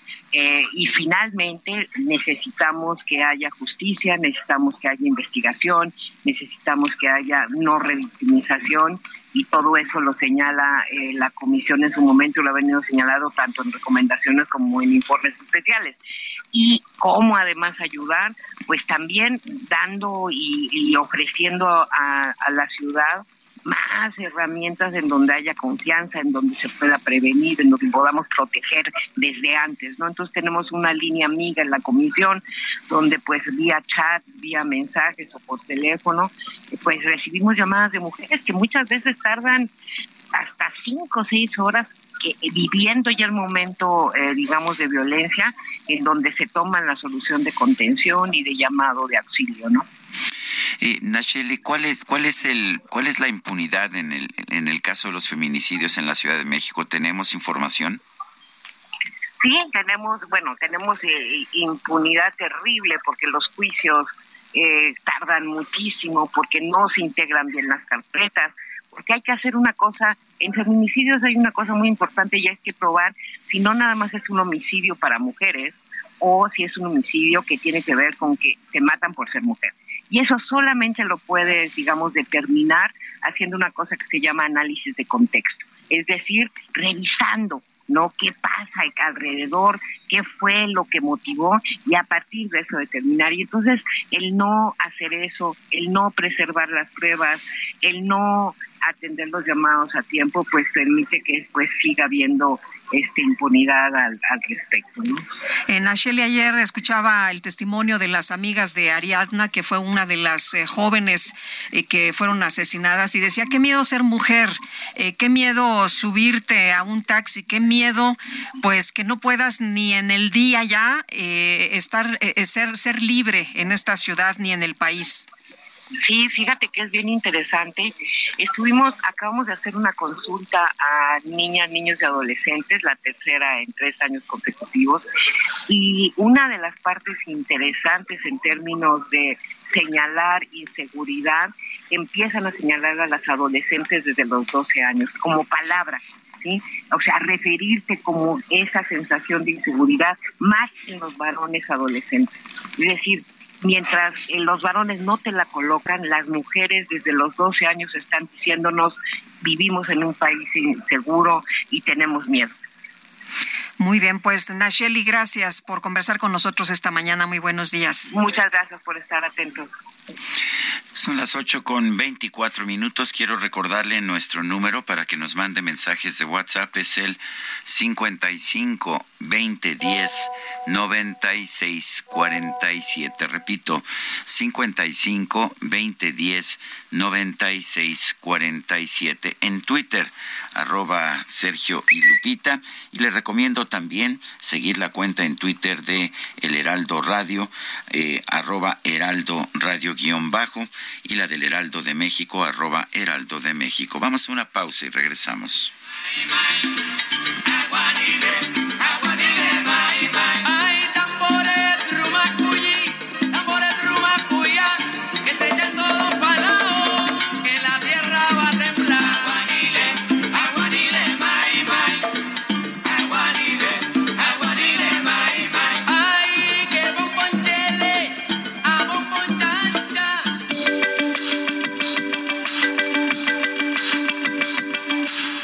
Sarmiento y Lupita Juárez quieren conocer tu opinión, tus comentarios o simplemente envía un saludo para ser más cálida esta mañana.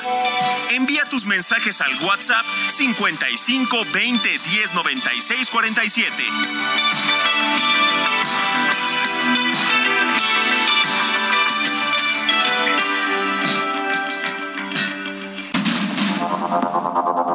Continuamos con Hey, Dave. Yeah, Randy. Since we founded Bombus, we've always said our socks, underwear, and t shirts are super soft. Any new ideas? Maybe sublimely soft. Or disgustingly cozy. Wait, what? I got it. Bombus. Absurdly comfortable essentials for yourself and for those facing homelessness. Because one purchased equals one donated. Wow, did we just write an ad? Yes. Bombas. Big comfort for everyone. Go to bombas.com slash ACAST and use code ACAST for 20% off your first purchase. Sarmiento y Lupita Juárez por el Heraldo Radio.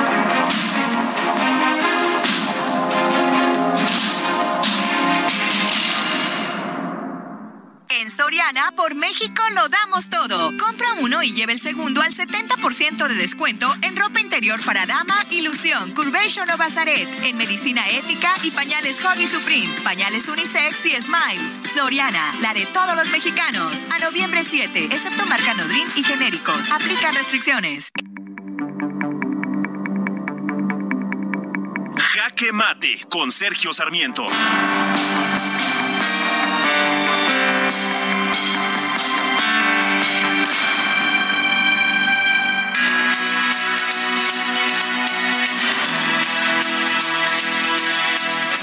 Liberada esta medianoche Ana Georgina Domínguez Macías. Ella fue encarcelada hace 13 años. Un grupo de militares haciendo labores de policía entró de manera violenta a su, a su hogar y la acusaron de ser una contadora de un cártel de delincuencia organizada. Ella ni era contadora ni tenía absolutamente nada que ver con ese, cártel, pero ha pasado 13 años en la cárcel. Las acusaciones provinieron de un, en particular de un testigo protegido, aparentemente hubo más, pero lo importante es que nunca se demostró que realmente ella hubiera cometido ningún delito y sin embargo ha pasado o pasó 13 años en la cárcel. De uno de los delitos de lavado de dinero ya fue exonerada completamente. El otro delito, el de delincuencia organizada, lo tendrá que enfrentar todavía eh, todavía en libertad, pero lo tendrá que seguir enfrentando. Me parece que estamos viendo una situación que nos debe llevar nuevamente a reflexionar sobre el tema de la prisión preventiva, la prisión preventiva oficiosa que encarcela a inocentes antes de que sean juzgados y por supuesto también el uso de los famosos testigos protegidos. Estos testigos protegidos no están buscando dar a conocer la verdad, están buscando quedar bien con las autoridades y por lo tanto están dispuestos a decir lo que sea, lo que les pidan para ellos ver reducidas sus penas carcelarias. Me parece que en un verdadero sistema de justicia, ni la prisión preventiva oficiosa, ni los testigos comprados deben ser una parte fundamental. Yo soy Sergio Sarmiento y lo invito a reflexionar.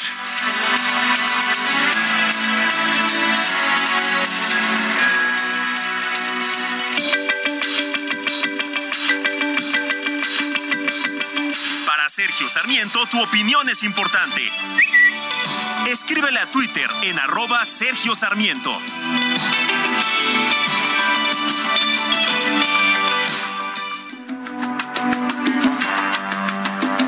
¿Por qué será que los amores prohibidos son más intensos que los permitidos? Claro que sí. Te llenan tanto, aunque sea con un poquito y uno se conforma hasta con el toque de las manos. ¿Por qué será? ¿Por qué será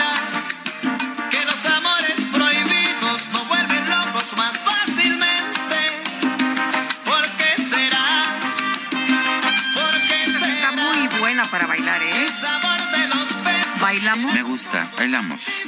Bueno, a ver, este, cierren los micrófonos, por favor, apaguen Apaga las cámaras. cámara, Quique. Y nosotros vamos a echarnos una salsita. Esto se llama ¿Por qué será? Es de Álvaro Ricardo.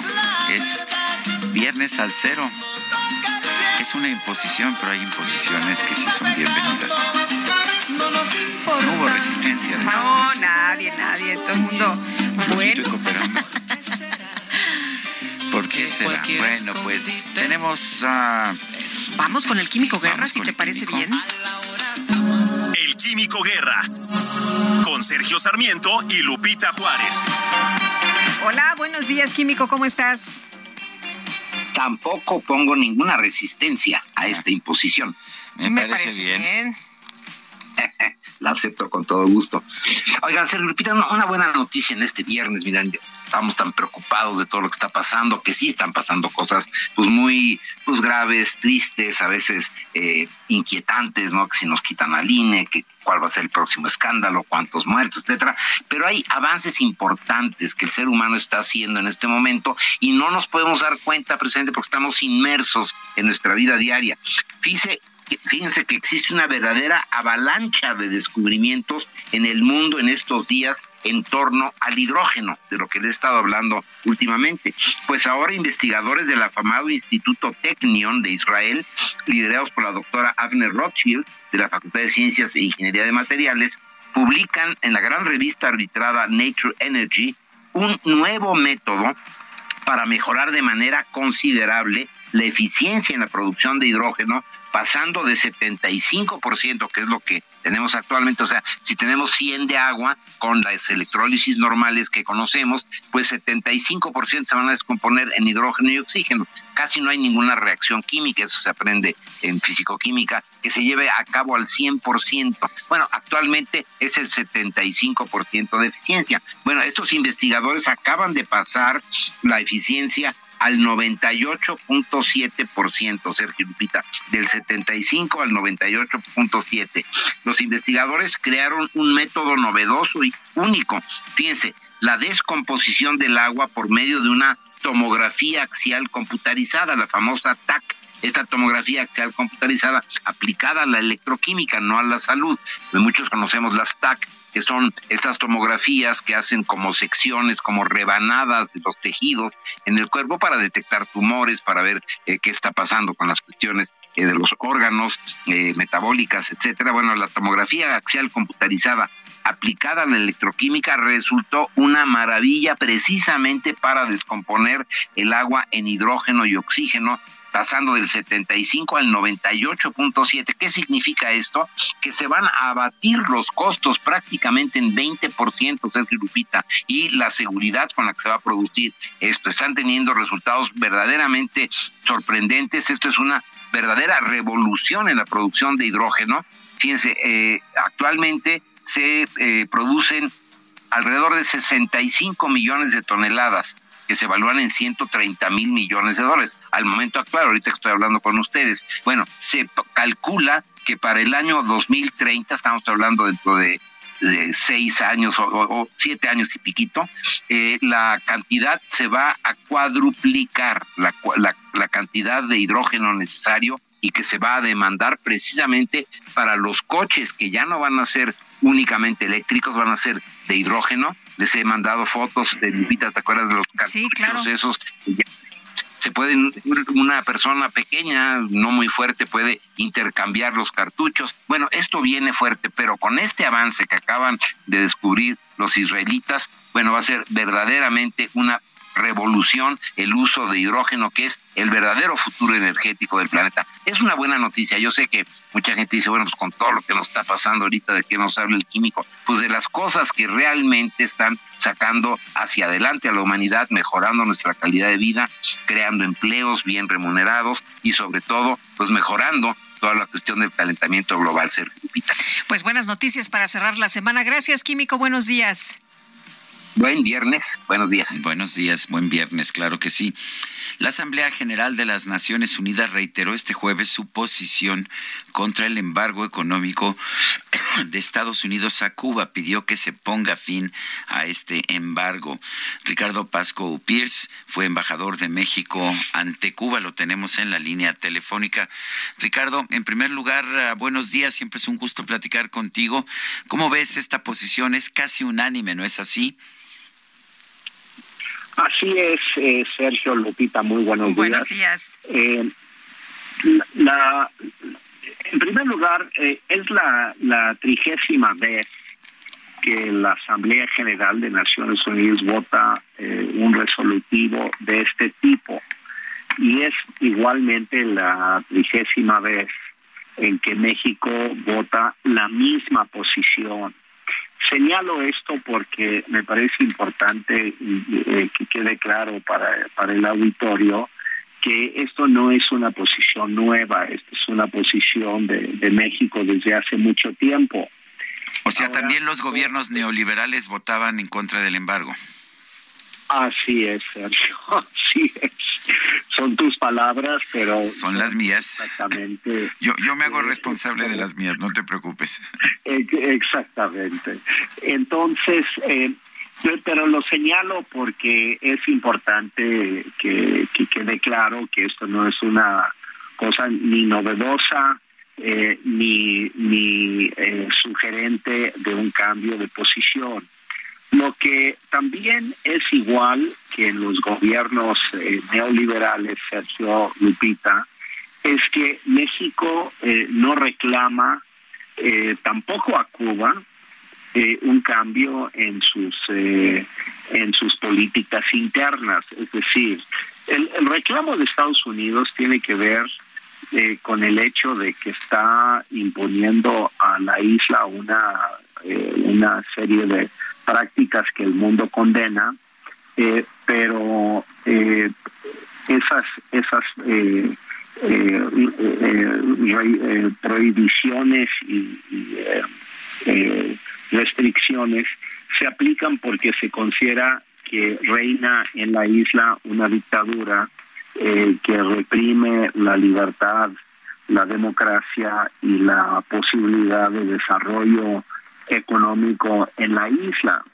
Y este es, este es una, una discusión que se tiene que abrir, especialmente en este periodo en que supuestamente está empezando a vivir América Latina una ola eh, algunos dicen roja, yo diría que no es tanto, pero digamos de, gobiernos que se consideran de izquierda, pero que debieran también asumir eh, como parte de su responsabilidad si son realmente una izquierda responsable, que está bien demandar que Estados Unidos elimine el embargo, pero también tienen que exigir, perdón, que Cuba eh, empiece a aplicar eh, nuevas políticas, políticas de apertura democrática. Ricardo, pero ahí es donde, donde entramos en un punto bien interesante, ¿no? Porque parece que al presidente, por ejemplo, de nuestro país no le molesta este tema. reiteradamente se ha señalado de la violación a los derechos humanos o, por ejemplo, invitar a que hubiera elecciones que en esta dictadura, ¿no? Pareciera que esos temas pues no, no se tocan. Exactamente, es que este es, este es el, el tema que yo considero que hay que introducir en, en la discusión y en el debate actual sobre el tema de Cuba, porque es correcto eh, reclamarle a Estados Unidos eh, si nos parece eh, relevante este tema, que elimine el embargo, que sí produce un efecto negativo en la isla, sin duda, pero al mismo tiempo, eh, eh, la ironía, por ejemplo, económica de la isla es que prácticamente todos los alimentos que se consumen en la isla, especialmente granos eh, y carnicos, provienen de Estados Unidos. Es decir, en realidad hay un intercambio comercial muy fuerte entre Estados Unidos y Cuba.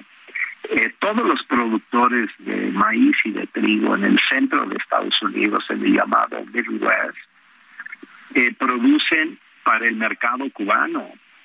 Y ellos son los que, esos productores, esos granjeros republicanos conservadores, son los que más eh, quieren mantener su relación con Cuba eh, porque es uno de sus eh, mercados más importantes para la exportación de sus productos. Entonces, es una situación muy contradictoria de que por un lado se reclama y por el otro lado eh, no se reconoce que en realidad hay un intercambio económico muy importante entre la isla y Estados Unidos.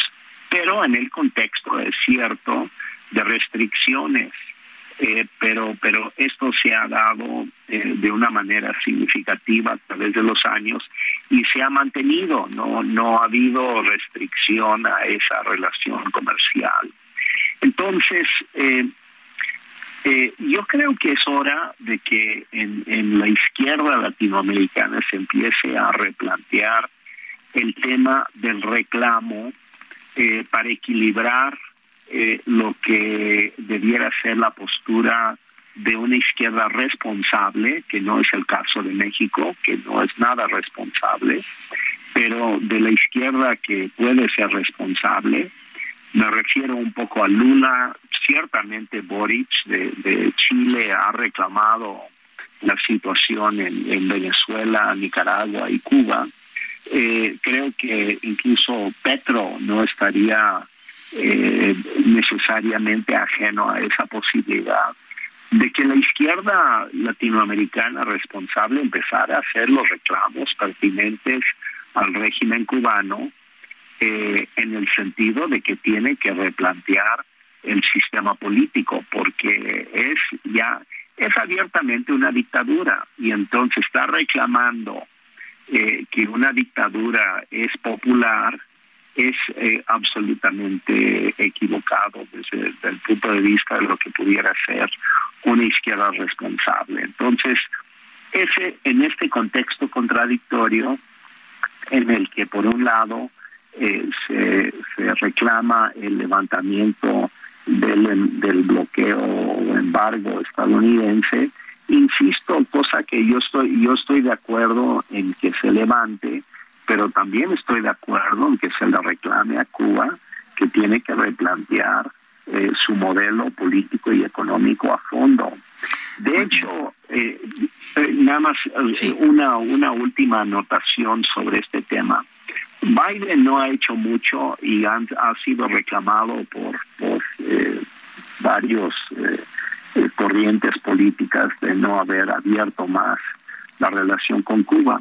Pero Biden vivió una cuestión con Obama. Él vio que Obama llegó a un buen acuerdo con Raúl Castro y fue el, eh, Congreso del Partido Comunista Cubano el que rechazó el acuerdo de Raúl Castro con Obama y lo echó para atrás. Entonces, Biden no confía en los acuerdos eh, con Cuba, no confía en la disposición de la casta y la élite gobernante de Cuba de querer cambiar las cosas, que se han acomodado en su en su dictadura y no quieren hacer cambios. Entonces, estamos en un en un embudo, eh, en un conflicto que no encuentra salida. Pues eh, Ricardo Pasco, gracias por conversar con nosotros y ayudarnos a entender este tema del embargo a Cuba y de la situación también interna de Cuba. Un fuerte abrazo, Ricardo. Muchas gracias. Y bueno, vamos a, otro tema también eh, importante. Hoy enfrenta audiencia Emilio Lozoya por el caso de agronitrogenados y el lunes por el de Odebrecht. Vamos a platicar con Lourdes Mendoza, periodista que ha eh, dado seguimiento a este caso justamente. Cumpleañera, ayer cumplió años. Lourdes, ¿cómo estás? Feliz cumple, Lourdes, feliz. Te mandamos pues un abrazo. Muchísimas gracias. Espero pues que hayas estado bien festejada.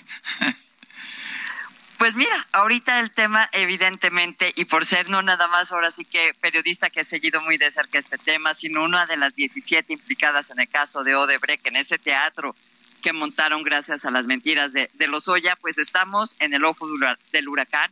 Creo que hoy es un día muy importante, no nada más para petróleos mexicanos, para la UIF, sino para todos los mexicanos. Y déjenme decirles por qué. Por un lado, tenemos un gobierno que nadie creo que le puede rebatir que todos quisiéramos vivir en un país en donde ya no hubiera corrupción y ya no existiera la impunidad. Entonces, este caso que había empezado con los Oya, que era un niño héroe y que nos iba a enseñar que la reforma energética del gobierno de Enrique Peña Nieto se había aprobado con corrupción, pues no es cierto. Eran nada más mentiras que los Oya y su papá fabricaron. ¿Para qué? Pues para librar la cárcel y que había, lo habían logrado, dicho sea de paso. Entonces, ¿qué puede pasar hoy y por qué le debe de importar a México? Uno, porque no sé si, si recordemos que Petróleos Mexicanos es una empresa pública y que cotiza en bolsa y que emite papel, es decir, emite deuda y emite bonos. Y entonces, ¿qué pasaría si en México no existiera el Estado de Derecho en las empresas que cotizan en bolsa? Pues nadie compraría sus bonos. Entonces, yo creo que eso es lo que tiene que tener y creo que hasta ahorita, por lo que he hablado con todas mis fuentes, es lo que va a suceder. Creo que sí van a llevar a los Soya a juicio no cómo va a ser, eso sí, no se lo sé decir, pero que no le van a aceptar un este acuerdo de reparación. 50 millones, eh, 50 millones de dólares, ¿no? Y ahí se, queda.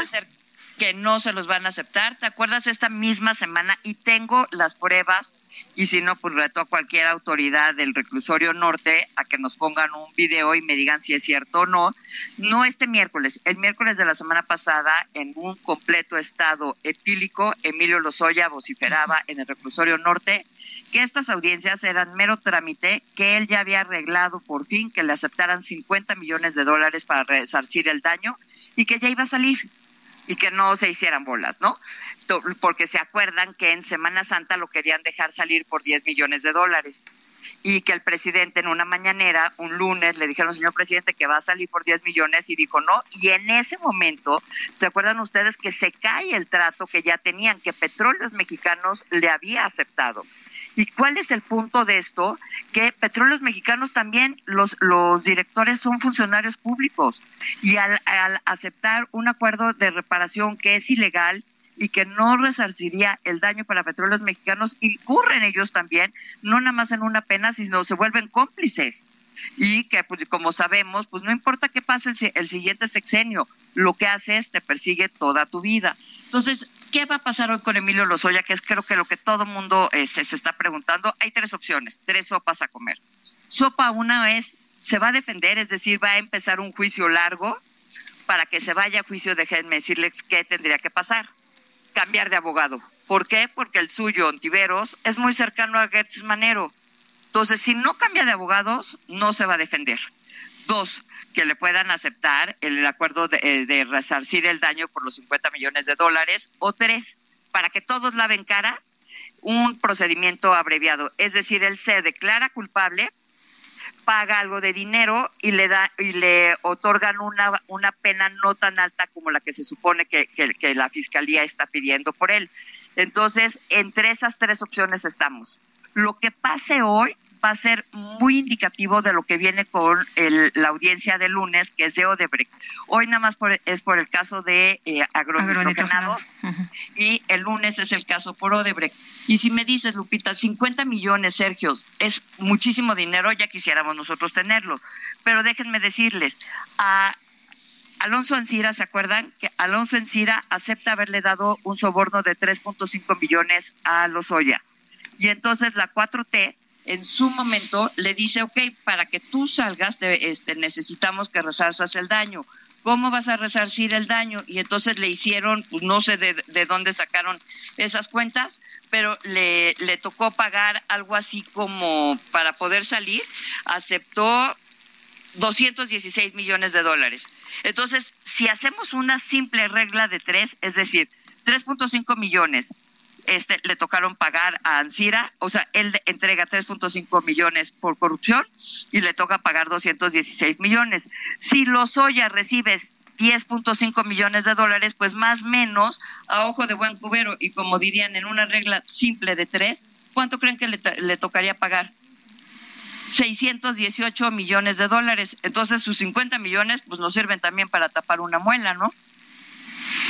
Pues muy bien, Lourdes, como siempre, gracias por conversar con nosotros y, y te mandamos un fuerte abrazo. Al contrario, gracias a ustedes siempre por estar pendientes. Y pues es un caso que todos los mexicanos deberíamos estar siguiendo. Y sí, repito, nadie le negaríamos un gran aplauso al presidente si ataca la corrupción y la impunidad en este caso. Pues estaremos atentos, Lourdes, a ver qué, qué es lo que ocurre en las próximas horas. Buenos días. Buenos días.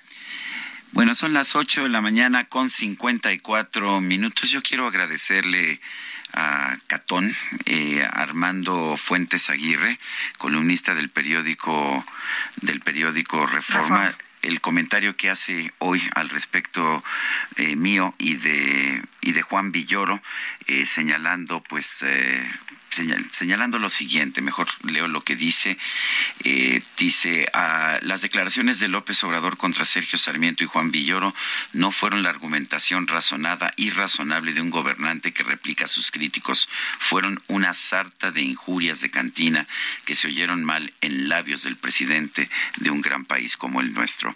Gracias a Catón por el comentario, son las 8.54, vamos a una pausa y regresamos.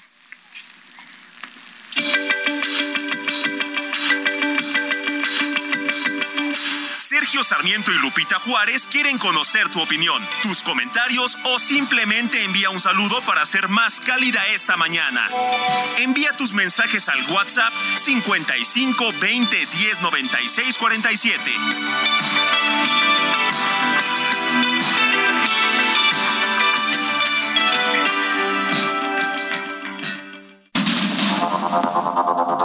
Continuamos con Sergio Sarmiento y Lupita Juárez por el Heraldo Radio.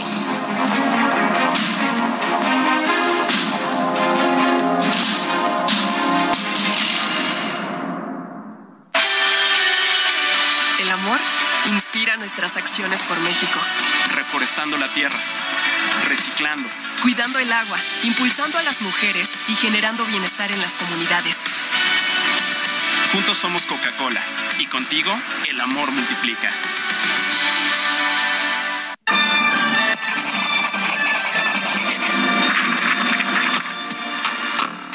En este viernes de lectura vamos a recordar al escritor francés Maurice Leblanc, quien murió el 6 de noviembre de 1941. Es reconocido internacionalmente por sus novelas policíacas. Estudió en Francia, Alemania e Italia para después trabajar en un negocio familiar. Abandonó sus estudios en Derecho para trabajar como reportero policial en varios periódicos. En 1887 comenzó su carrera literaria con un escaso éxito. Sin embargo, en 1905, por encargo del diario Tout, publicó por entregas una serie de relatos sobre el famoso ladrón de guante blanco, Arsène Lupin, alcanzando un éxito inmediato.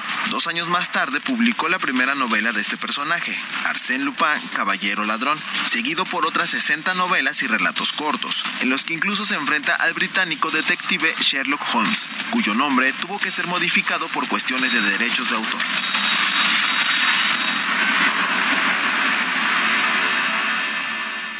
En Soriana, por México lo damos todo. Compra uno y el segundo al 50% de descuento en salchichas y quesos manchego empacados, Food y Swan, excepto para azar, hamburguesas congeladas y en aceites de oliva. Sí, el segundo al 50%.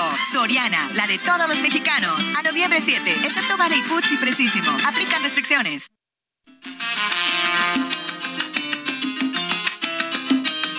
Solo me alienta el deseo divino de hacerte estoy pasando. Es que la nieve cruel de los años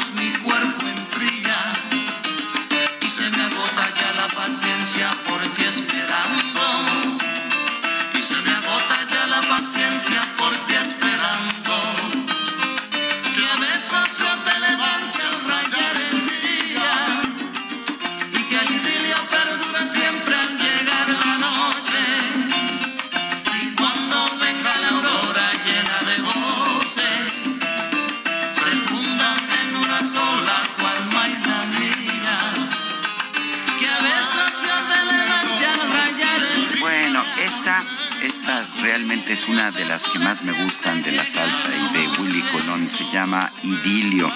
En realidad él no la compuso. eh, la sabes que la compuso un argentino.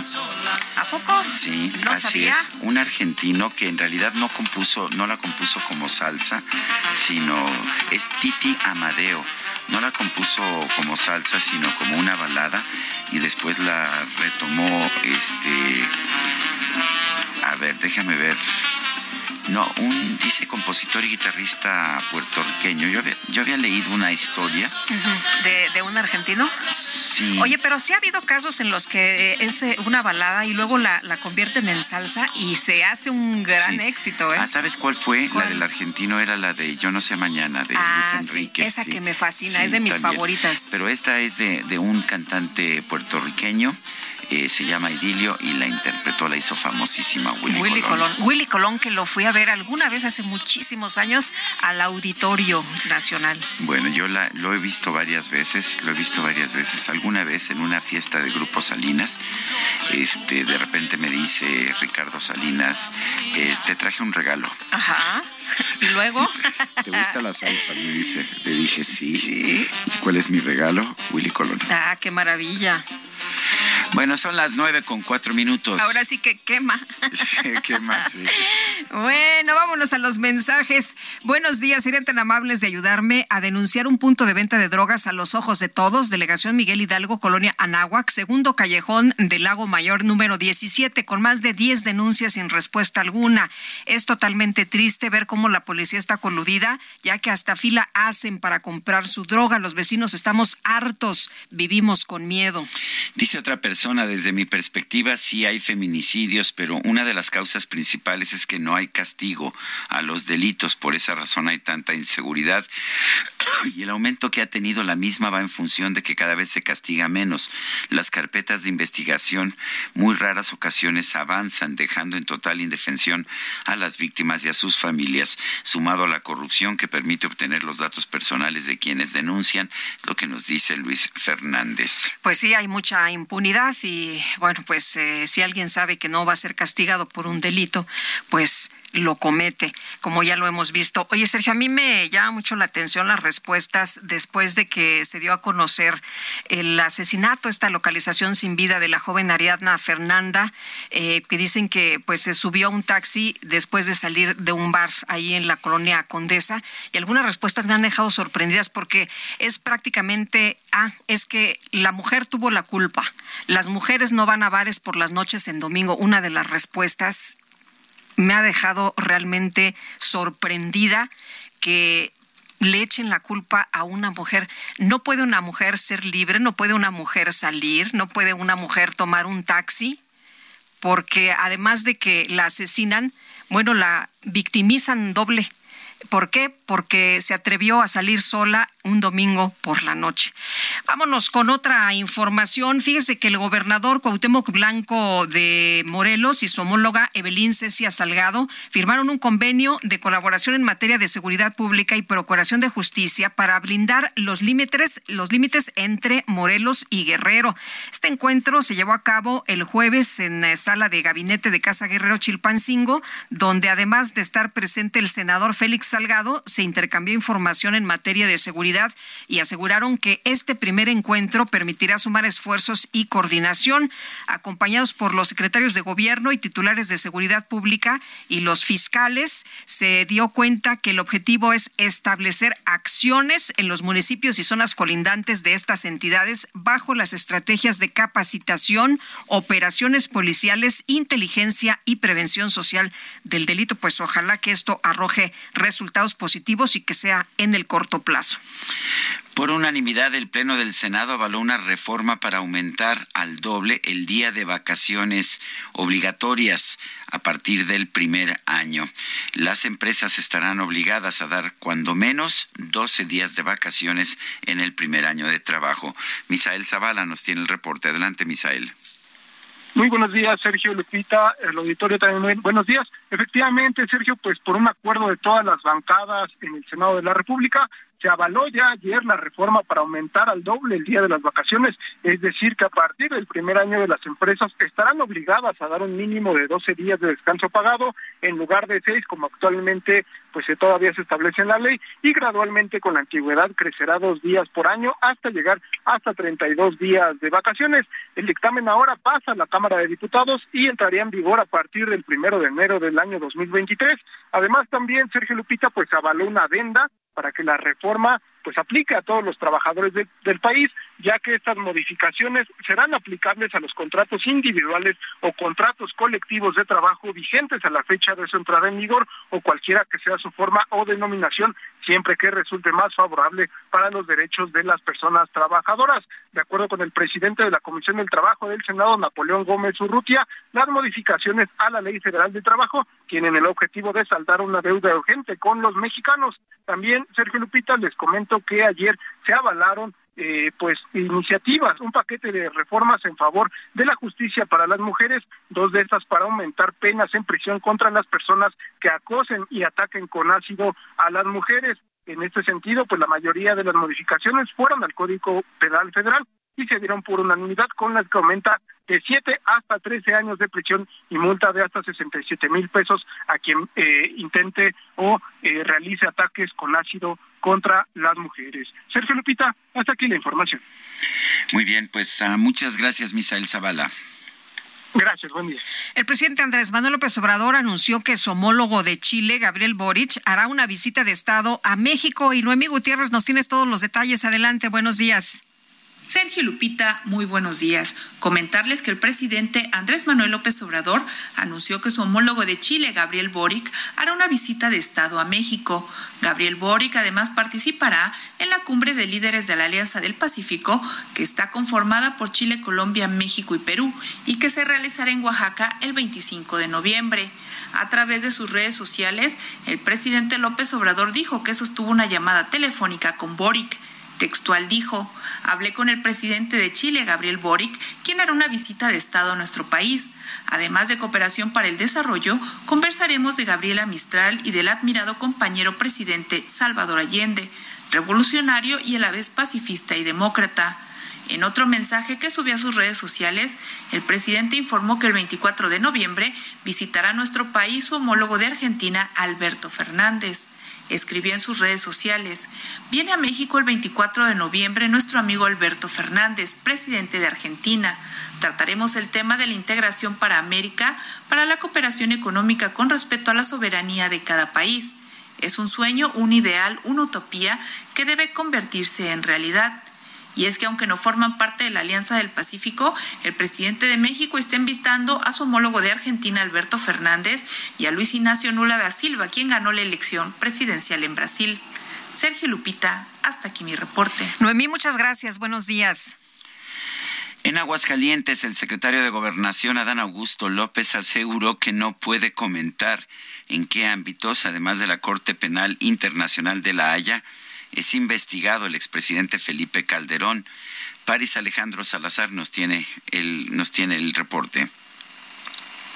Buenos días, Sergio Lupita, amigas, amigos del Aldo México. En el Congreso de Aguascalientes, el secretario de Gobernación, Adán Augusto López, aseguró que no comentar en qué ámbitos, además de la Corte Penal Internacional de la Haya, es investigado el expresidente Felipe Calderón. En la presentación de la reforma constitucional en materia de seguridad ante legisladores locales, Adán Augusto López dijo que sí podrá verse la acción de la justicia sobre la actuación de las autoridades mexicanas en el operativo rápido y furioso. Escuchamos cómo lo el secretario Adán Augusto López.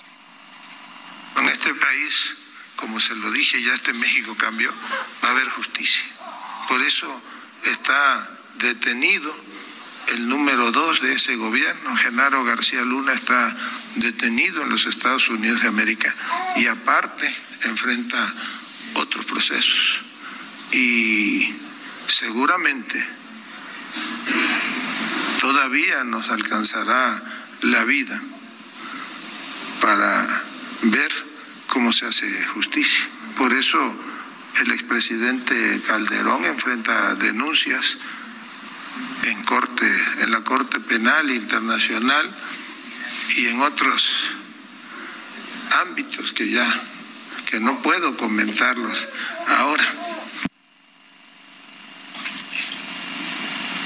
Diciembre de 2006, cuando el entonces presidente Felipe de Calderón sacó de los cuarteles a los soldados para enfrentar al narcotráfico en Michoacán sin tener una estrategia. Y este viernes, Adán Augusto López acudirá a las 10 de la mañana al Congreso de Guerrero. Sergio Lupita, información que tengo. Muy bien, Paris, gracias por esta, por esta información. Buenos días, seguimos pendientes. Bueno, son las son las nueve de la mañana con trece minutos. Eh, vamos, a ir a un resumen? un resumen de la información. Aquí se me había quedado atorado el resumen. Vamos a un resumen de la información de esta mañana.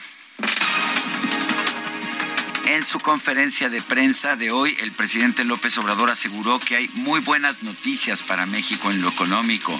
Dice que ya se rompió un récord en la generación de empleos y se fortaleció el peso.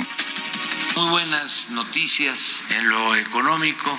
Se rebasó el pronóstico de crecimiento, se fortaleció el peso, se rompió récord en creación de empleos en el mes de octubre es el octubre con más empleos creados. En fin, bien, bien y de buenas.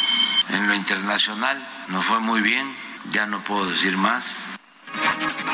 Y en la sección ¿Quiénes quieren las mentiras? Elizabeth García denunció que la oposición generó una campaña de mentiras sobre las visitas del presidente López Obrador al estado de Sinaloa. Bueno, la oposición continuó mintiendo sobre el tema y hasta generó el hashtag narcopresidente, impulsada principalmente por Sergio Sarmiento y Ricardo Alemán. Además se publicó un video con camionetas el video, por supuesto, que no es actual, como ya acostumbran, sacan cosas del pasado, es de abril de 2020 del Estado de México y la comitiva o las camionetas que se ven ahí no son de la comitiva del presidente, pero de ese tamaño son las calumnias de la oposición. Vale la pena aclarar por alusión por, alusión personal, uno, que yo nunca dije que el presidente eh, hubiera tuviera un acuerdo como con el narco, como dice el propio presidente Andrés Manuel López Obrador que yo dije, y ahí está todo lo que he dicho en Twitter, en mis columnas y en mis comentarios. Y segundo, por supuesto, yo tampoco eh, retuiteé esta, este video. Bueno, y luego de que se dio a conocer que en Badiraguato, Sinaloa, se está construyendo un museo que podría ser dedicado al narcotráfico, el alcalde de ese municipio, José Paz López Lenes, aclaró que aún no se ha determinado una temática. La defensa del ex procurador general de la República, Jesús Murillo Caram, informó que va a solicitar que su cliente enfrente su proceso en prisión domiciliaria debido a su delicado estado de salud. El presidente de Brasil, Jair Bolsonaro, se reunió este jueves con Gerardo Alquim, quien será el vicepresidente durante el mandato de Luis Ignacio Lula da Silva para hablar sobre el proceso de transición. Gobierno de Italia publicó un decreto que establece penas de hasta seis años de cárcel para los organizadores y participantes de las denominadas fiestas electrónicas. Arriba Checo, que viva Checo, por siempre Checo, tú eres un campeón. Bueno, y durante una transmisión en directo por redes sociales, los empresarios Carlos Lim, Domit y Arturo Elías Ayub convencieron al piloto mexicano de Fórmula 1, Sergio Pérez, de sumarse a una apuesta con los más de 18 mil espectadores del evento. Acordaron que si Checo no consigue el subcampeonato de pilotos en la temporada 2022, los tres organizarán un evento masivo para regalar tortas ahogadas. Oye, ¿te rifas con nosotros? Acabamos de hacer una apuesta con los 18.900 que nos están viendo. Si quedas en el campeonato, ellos nos pagan una comida a los si ellos queda segundo, nosotros los invitamos a comer a los 18 mil, güey. Patrocinados por Infinitum, ¿va? No, no, no quedas y pagas tú todo, güey. Órale, va. Pero en Guadalajara los invitamos al, al estadio. En el estadio lo llenamos de tortas ahogadas. Bueno, pues así quedó. El presidente nacional de Morena, Mario Delgado, anunció que va a realizar una encuesta sobre la reforma electoral y retó al consejero presidente del INE a dar a conocer los resultados, a reconocer los resultados. Mario Delgado, presidente de Morena, está en la línea telefónica. Mario, ¿se trata de ser la misma encuesta que hizo el INE? Eh, Mario. A ver, parece que no está en la línea o se nos cortó la línea. No sé. Bueno, pues eh, la verdad es que Mario Delgado dijo que pues ellos van a hacer la misma encuesta, la misma encuesta que hizo el INE y que mostraba que un 78% de las personas estaban a favor de la elección de los consejeros electorales y también de los magistrados del Tribunal Electoral pero bueno, eh, habría una alta aprobación. Otra de las cosas que decía esta encuesta era que el INE tenía efectivamente muy alta aprobación. Sí, eh, dijo que van a mandar a hacer otra encuesta para conocer la opinión de la gente sobre la reforma electoral y retó a Lorenzo Córdoba a que si el pueblo de México la apoya, reconozca los resultados y que acepte que es una reforma favorable para la democracia de nuestro país. Es lo que eh, escribió en eh, una cuenta de Twitter. De hecho, en su cuenta de Twitter, de hecho, grabó un video en el que pues habla precisamente de, de estos temas. Y bueno, pues vamos a estar hablando en un momento más con Mario Delgado. Bueno, son las nueve, nueve de la mañana con diecinueve minutos. En Palacio Nacional, el presidente López Obrador exhortó al empresario estadounidense Elon Musk para que antes de cobrar derechos a los usuarios de su nueva empresa Twitter, demuestre que esa red social ya es confiable. en la información y que garantiza la libertad de expresión, que demuestre que ya se limpió Twitter que ya no hay bots, que ya no se engaña a nadie, que ya hay transparencia, que es una regla de oro de la democracia, que hay libertades, que no se va a censurar a nadie y que va a haber objetividad, profesionalismo, se va a hablar con la verdad y se va a transmitir lo que es cierto, garantizando el derecho de todos a manifestarse, expresarse, no censurar. Eso es lo que dijo el presidente. El mandatario habló de Twitter sin pregunta, sin pregunta de por medio. O sea, él, él solito empezó a hablar del tema, señaló que está esperando a ver si el nuevo dueño de la empresa, Musk, va a liberar al pajarito porque todavía no he visto nada. Va a cobrar 8 dólares por autenticación de cuentas. Nada más que nos tiene que dar primero una prueba de que va a ser un medio confiable y con ética. Eso es lo que dijo el presidente López Obrador. Bueno, y en la Cámara de Diputados, Morena insiste en que el dictamen de reforma electoral se discuta antes de que termine este mes. Y Elia Castillo, nos tienes todos los detalles. Adelante.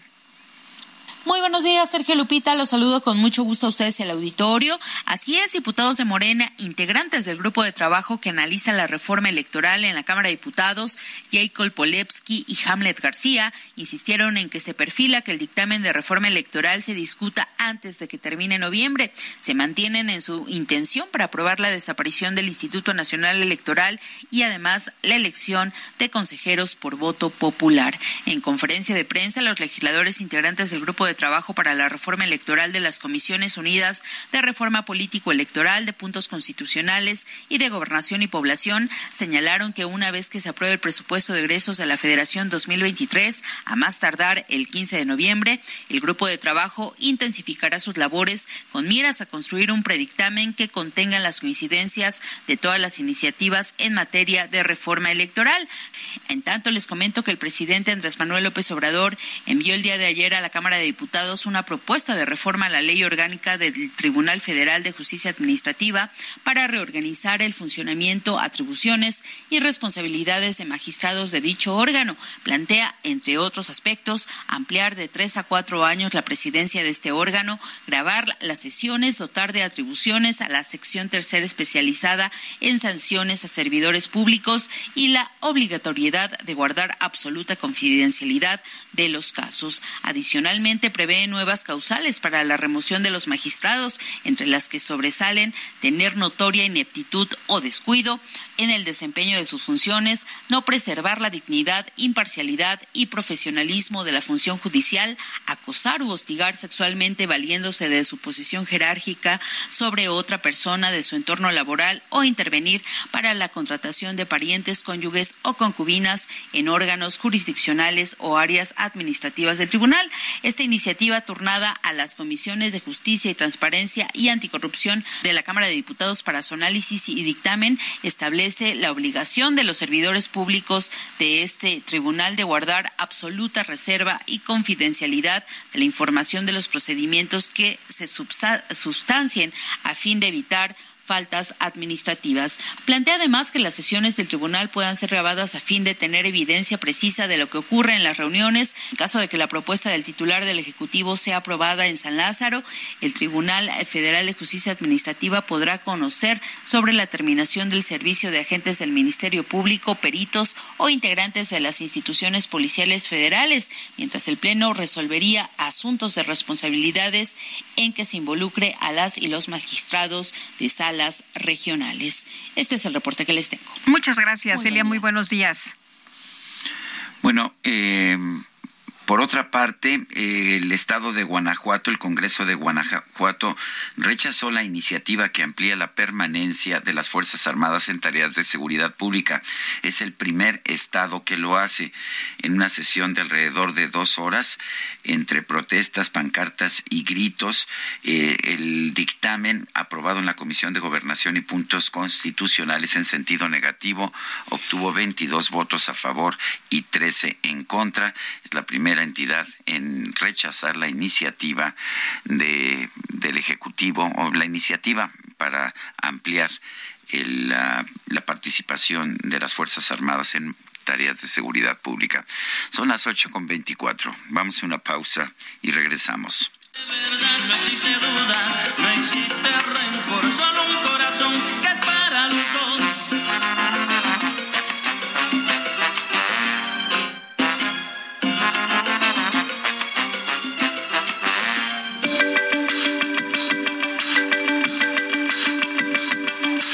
Sergio Sarmiento y Lupita Juárez quieren conocer tu opinión, tus comentarios o simplemente envía un saludo para hacer más cálida esta mañana.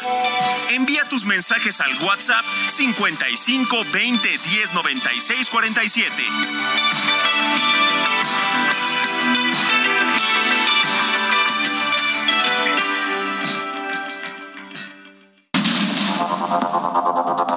Continuamos con Sergio Sarmiento y Lupita Juárez por el Heraldo Radio.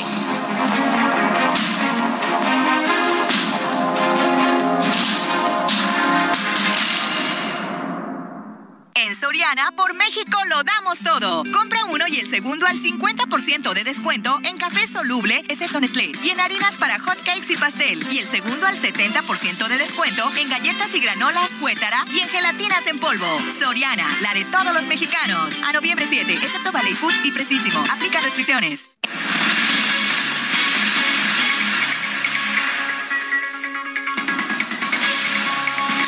El uh, presidente Andrés Manuel López Obrador propuso reformas a la Cámara de Diputados para reducir requisitos en el nombramiento de los aspirantes a magistrados del Tribunal Federal de Justicia Administrativa, incluidos los de la Sala Anticorrupción. Actualmente hay una vacante en la tercera sección de la Sala Superior que es parte del Sistema Nacional Anticorrupción.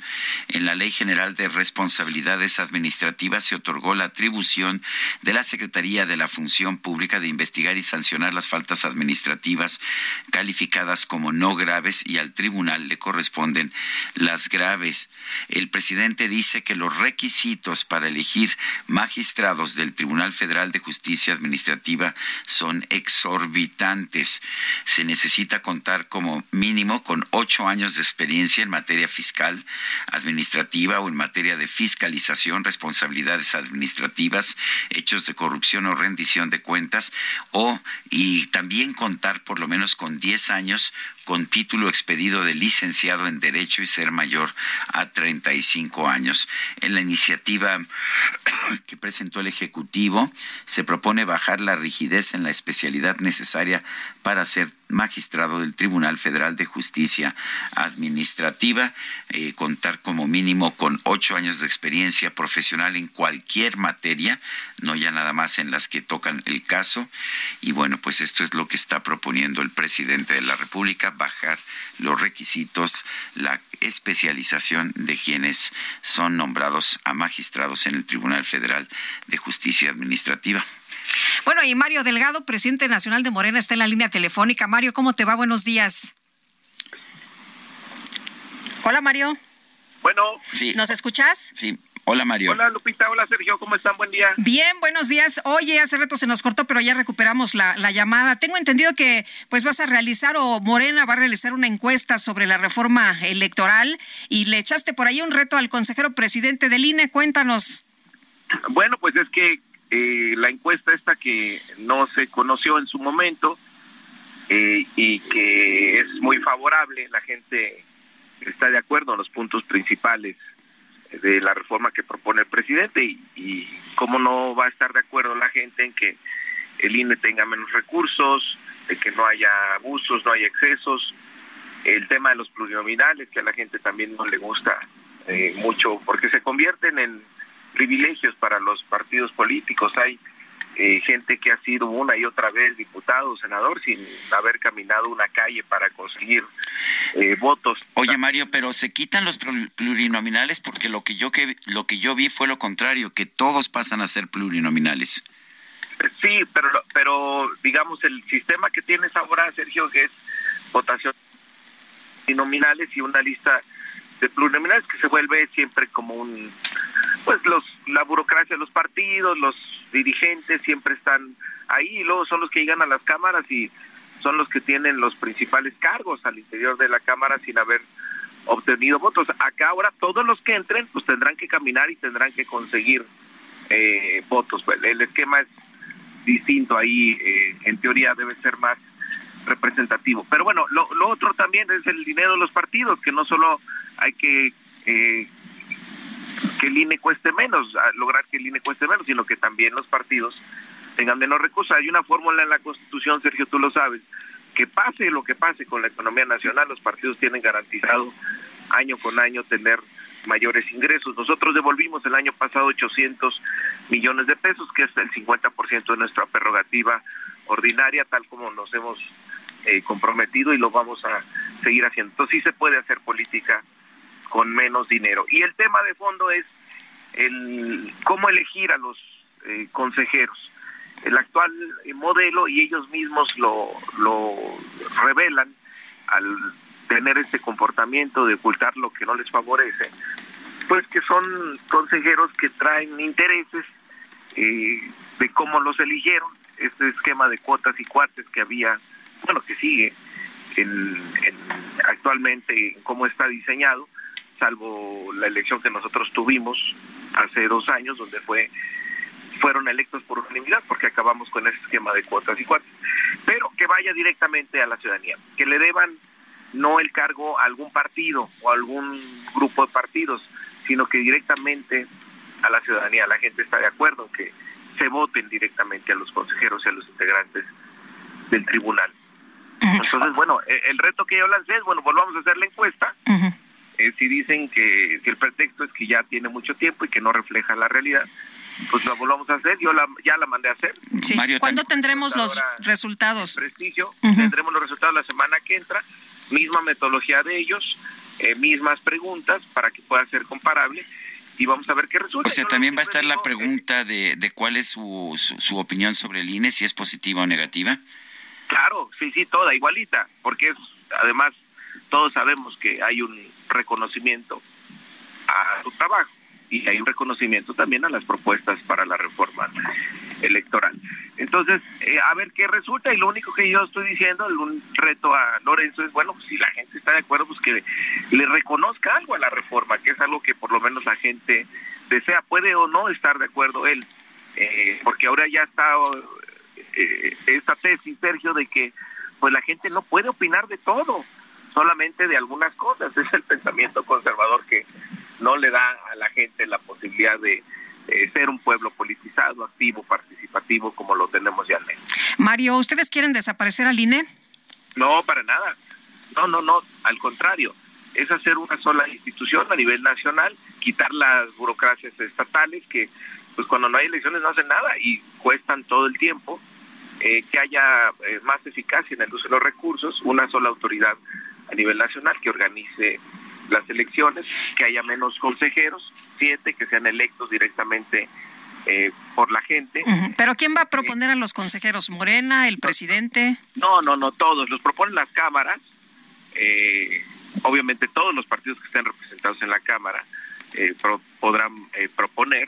El presidente podrá proponer, el Poder Ejecutivo también el, el Poder Judicial podrá hacer propuestas y finalmente la gente es la que va a decidir a través eh, del voto. Es falso que pues, nosotros queremos agandallar al instituto, pues nosotros venimos de la lucha electoral, de la lucha por la democracia, quienes sufrieron los fraudes y los abusos por parte de las autoridades, pues ha sido nuestro movimiento. Entonces no, no somos iguales y no pretendemos eso, sino por el contrario, que demos un paso hacia adelante en profundizar la vida democrática en nuestro país. Muy bien. Hoy entonces la semana que entra platicamos, ¿no? Con los resultados de la encuesta. La semana que entra sí tendremos los eh, resultados, los vamos a presentar y a ver qué, a ver qué resulta. Muy bien, muchas gracias, muy buenos días. A ti, Lupita, a ti, Sergio. Son las nueve con treinta y nueve minutos. El alcalde de Badiraguato, José Páez perdón, José Paz López, propuso la creación de un museo y dijo que era pues para recordar a algunos de los de los nativos de Badiraguato que han causado, eh, que han dejado huella y mencionó, se mencionó a varios de los principales narcotraficantes de nuestro país. José Paz López Elenes, alcalde de Badiraguato, está precisamente en la línea telefónica. Señor alcalde, gracias por tomar nuestra llamada. Eh, ¿Cuál sería el propósito de este, de este museo? Hay quien lo está viendo como el Museo del Narco. ¿Esa es, esa es la idea? Señor Sergio Sarmiento, muy buenos días. Gracias, don José. te agradezco mucho la comunicación y bueno, quiero precisarte la información, creo que la traes equivocada. Entonces, con todo respeto, te lo tengo que aclarar y qué bueno que me estás buscando y qué bueno. Para eso siempre buscamos los puntos de vista de, de quienes realmente saben. adelante, don José. Pues mira, quiero informarte que esto surge porque yo estoy en una conferencia de prensa eh, anunciando los 417 aniversarios de los festejos de Fundación de Badiraguato y bueno, en esa rueda de prensa hay muchos periodistas que todos son, todos tienen mi respeto para empezar y yo nunca les he criticado ni al medio ni al periodista ni lo voy a hacer. Yo sí respeto mucho el, el criterio y la libertad de opinión. Ahí justamente me empiezan a cuestionar porque el presidente Andrés Manuel acaba de venir a Sinaloa y me pregunta oye, el presidente fue a Badiraguato. ¿Y por qué me preguntan? Porque aquí en Sinaloa anduvo un, un rumor muy fuerte que el presidente había visitado Badiraguato. Y yo les contesto, no, que no vino, porque todos sabemos que durmió en la ciudad de Los Moches, que de ahí se fue a la ciudad de Guamuchil y que del evento de la ciudad de Guamuchil se fue al aeropuerto de Culiacán a volar a Ciudad de México. Bueno, después me siguen preguntando, oiga, ¿y usted estuvo en ese evento? Pues no, no estuve porque no me invitaron, les dije, pues si no me invitaron, ¿cómo voy a acudir, Sergio? Entonces, y aunque es un municipio vecino, pues no me invitaron y no acudí. Me pregunta otro periodista, oiga, ¿y usted vio carros extraños, carros de gobierno o, o vio funcionarios federales en su municipio? No, a nadie me tocó ver en realidad el municipio es muy pequeño, le dije, y no estuvieron presentes. Bueno, ahí surge la polémica, pues, ¿no? Entonces me siguen preguntando sobre obra pública que estamos desarrollando y le informo, eh, don Sergio, que nosotros no estamos construyendo propiamente un museo. En realidad, acabo de cumplir el primer año de gestión de frente al gobierno y lo que sí tenemos nosotros es un mirador que estamos construyendo, pero justamente en ese mirador estamos haciendo una sala cultural, una sala temática. Y me pregunta otro periodista, oiga, ¿y tienen tema ya para esa sala temática o ese museo? A mi respuesta es no, fíjense que los festejos casualmente son hoy, mañana y pasado, es viernes, sábados y domingo. Y le dije yo, voy a atender a especialistas del museo a partir del día lunes, le dije. Y el lunes tengo mi primera reunión porque lo que yo quiero es que gente que sí sepa, que sí conozca de museo, pues justamente nos oriente, escucharlos para hacer un, un buen, una buena sala temática. Ahí me pregunta otro periodista, me dice, oiga, ¿y usted se asustaría si se lo dedica al narcotráfico? Le dije yo, mira, yo te voy a decir que cuando iniciamos la obra pública, y te lo vuelvo a confirmar, no tenemos tema. Pero mira, no me debe asustar ningún, ningún tema que me puedan proponer. Así fue mi respuesta. Por lo que te digo, Sergio, categóricamente, yo nunca declaré pero voy a respetar la opinión de la prensa que diga el presidente municipal o el alcalde de Badiraguato está construyendo un museo para el narcotráfico. Eso es mentira, yo no lo declaré. pues qué bueno que lo qué bueno que lo aclara porque todo el mundo decía qué barbaridad esta eh, este país tan necesitado y dedicar 15 millones de pesos para un eh, eh, para rendirle homenaje a narcotraficantes, pues un absurdo. No, Lupita, eh, inclusivamente ahí me preguntaron, mira, qué bueno, qué oportuno es tu comentario, Lupita, porque me preguntan, oye, ¿y esta obra pública cuánto está costando? Y yo les dije 15.8 millones de pesos, porque es un mirador justamente que tiene sanitarios, que tiene la sala cultural, que tiene una escalinata, que tiene estacionamiento, que tiene un corredor, y que les dije claramente, tiene doble propósito. El primer propósito es que le sirva de convivencia, de un lugar de reunión de convivencia para los badiraguatenses, que los niños, los jóvenes, los adultos, los adultos mayores puedan concurrir, ir ahí, pasar un rato, un rato agradable, porque lo queremos poner justamente en un complejo que tenga, en un complejo que tenga justamente un puente bimodal, una ciclovía, que, bueno, que le sirva a Badiraguato, pero que también estemos atendiendo recomendaciones de la Secretaría de Turismo para efecto de encauzar que el municipio tenga desarrollo económico. Por eso te reitero y le agradezco a Sergio y a ti también, Lupita, que me den la oportunidad de, de aclarar o decir que yo jamás dije estamos construyendo un museo dedicado al narcotráfico. Me preguntan y debo reconocer que me preguntan y yo nunca objeto ninguna ninguna participación de ningún periodista y nunca lo voy a hacer, ¿eh? Porque yo sé que ese es el trabajo de ustedes y yo tengo que respetar y lo digo siempre y lo repito, la libertad de expresión. Entonces me pregunta otro periodista y me dice, "Oiga, ¿usted niega la historia de su municipio?" Le dije, "No, esa ni yo ni nadie la debe de negar." Entonces, porque esa es como tapar el sol con un dedo. Fue mi expresión. Y luego me dicen, ¿quién estaría ahí? Me pregunta uno y otro pregunta, oiga, y, mete el tema otra vez del narcotráfico, porque es un tema que le llama mucho la atención, al menos a la prensa local de acá de Sinaloa. Entonces, y en ese, en ese contenido yo les digo, miren, tenemos mucha gente ilustres, justamente nativos, como lo dijo Sergio Sarmiento, pero yo empecé a mencionar que no lo sacaron, por cierto, porque la nota, si te das cuenta, está editada.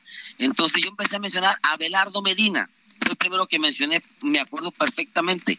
Y, luego me dijeron, ¿y quién es? Y yo les dije, pues es un joven que estudió Derecho y que llegó a la Suprema Corte de Justicia de la Nación.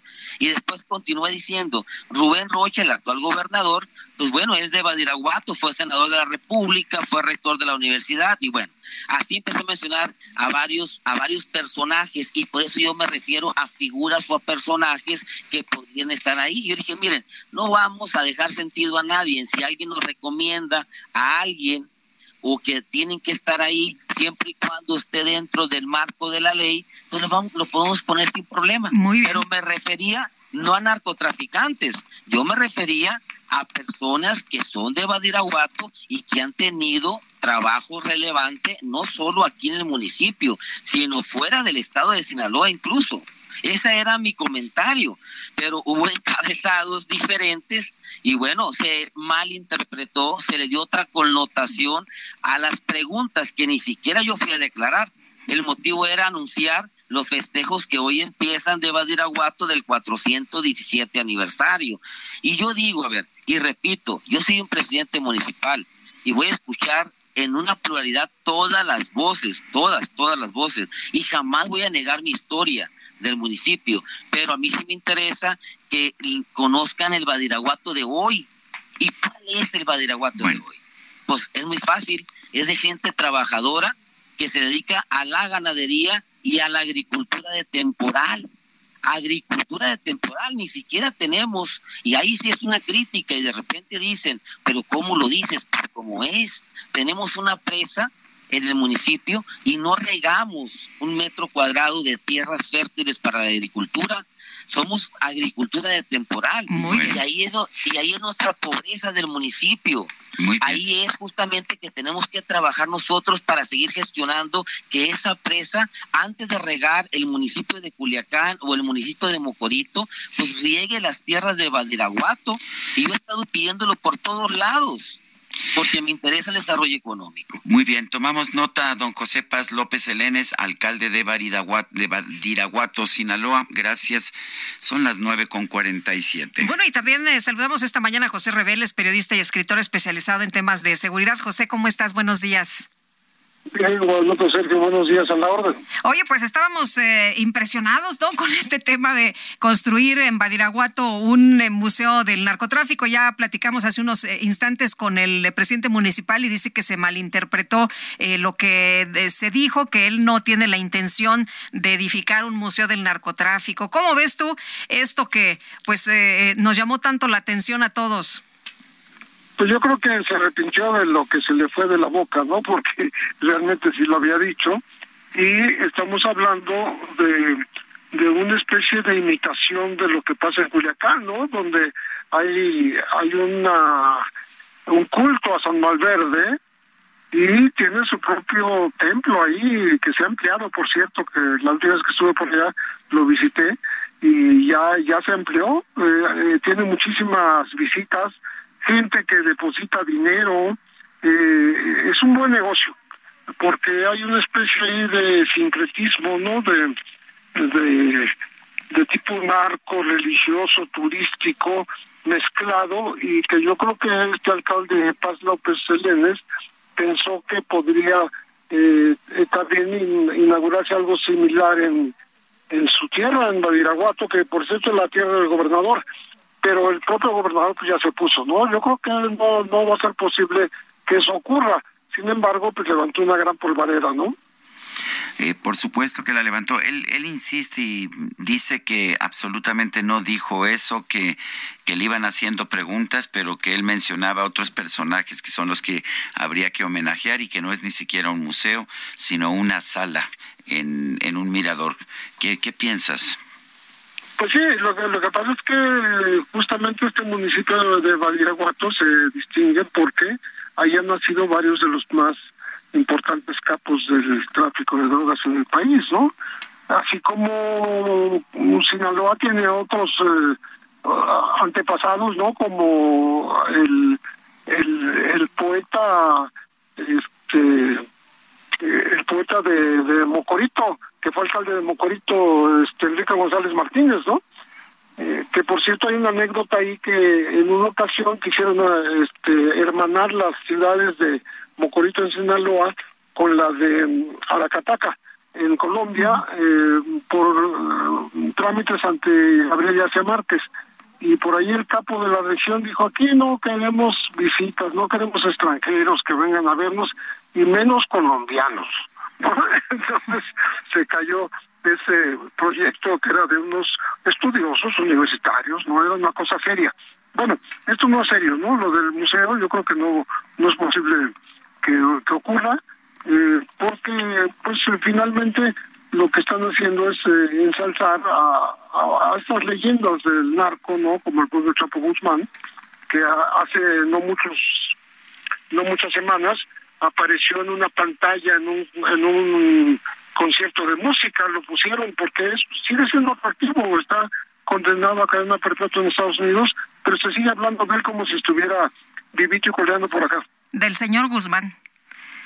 Bueno, Así es. Muy bien. Pues José Reveles, gracias por hablar con nosotros. Con muchísimo gusto. Gracias, José. Muy buenos días. Igualmente. Bueno, la doctora Claudia Sheinbaum esta mañana en su cuenta de Twitter escribió, les informo que en los lamentables casos de Ariadna y Lidia, la Fiscalía General de Justicia ya avanza en las indagatorias eh, la Secretaría de Seguridad Ciudadana apoya en lo que se requiera cero impunidad en los feminicidios. Mi apoyo y solidaridad a sus familiares y amigos. Y bueno, tenemos información de que ya hay avances y acciones en la Fiscalía de Justicia en ambos casos. Ayer se atrajo el caso de Ariadna y vamos a tener información en cuanto sea posible. Nos empezarán a dar información para que usted la conozca. 9 con 52, vamos a un resumen. Desde Palacio Nacional, el presidente Andrés Manuel López Obrador reiteró su postura en contra de lo que él llamó el bloqueo económico que ejerce Estados Unidos en contra de Cuba. Se vota en la ONU y vuelve lo mismo. 185 votos para que se quite el bloqueo y dos en contra y ejercen derecho de veto. Y va a seguir el bloqueo, porque estos dos creo que uno tiene derecho de veto, que es Estados Unidos, pero es una vergüenza. Dos en contra y dos abstenciones. Dos abstenciones, una a Brasil y Ucrania. Con todo respeto, ¿qué tiene que meterse? El presidente López Obrador aseguró que la detención del ex procurador Jesús Murillo Caram causó mucha molestia a los infiltrados en la Fiscalía General de la República. Porque lo que querían era que, por ejemplo, para hablar con claridad, no se detuviera al procurador Murillo Entonces, ahora, el segundo paso de estos infiltrados o sorprendidos o considerados no tomados en cuenta o estrictos defensores del debido proceso, porque hubo alguien que me dijo, es que si se hubiese esperado un mes, hubiese eh, sido impecable. Sí, nos esperamos un mes no detenemos a nadie. En este espacio, Mike Vigil, exdirector de Operaciones Internacionales de la DEA, consideró necesario establecer un mayor control de armas en la Unión Americana para que éstas no lleguen a los cárteles mexicanos. Bueno, yo creo que se necesita de pasar leyes acá y prohibir ah, armas tipo militar, porque yo trabajé en México por uh, 13 años y ha visto las consecuencias de las armas que vienen de los Estados Unidos y muchas de esas entran a manos de los carteles. Bueno, a su llegada al reclusorio norte, Miguel Ontiveros, abogado del exdirector de Pemex, Emilio Lozoya, dijo que van con la postura del acuerdo reparatorio en torno a los casos agronitrogenados y Odebrecht. Se nos acabó el tiempo, Guadalupe. Vámonos entonces, pásenla bien. Hasta mañana, hasta el lunes. Gracias de todo corazón puedo, no puedo vivir sin tu amor.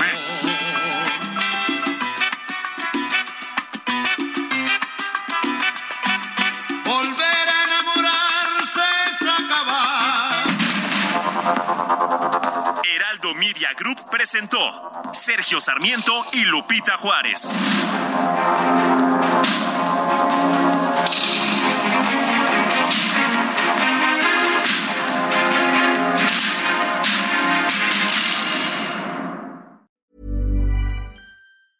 Hey, it's Paige DeSorbo from Giggly Squad. High quality fashion without the price tag. Say hello to Quince.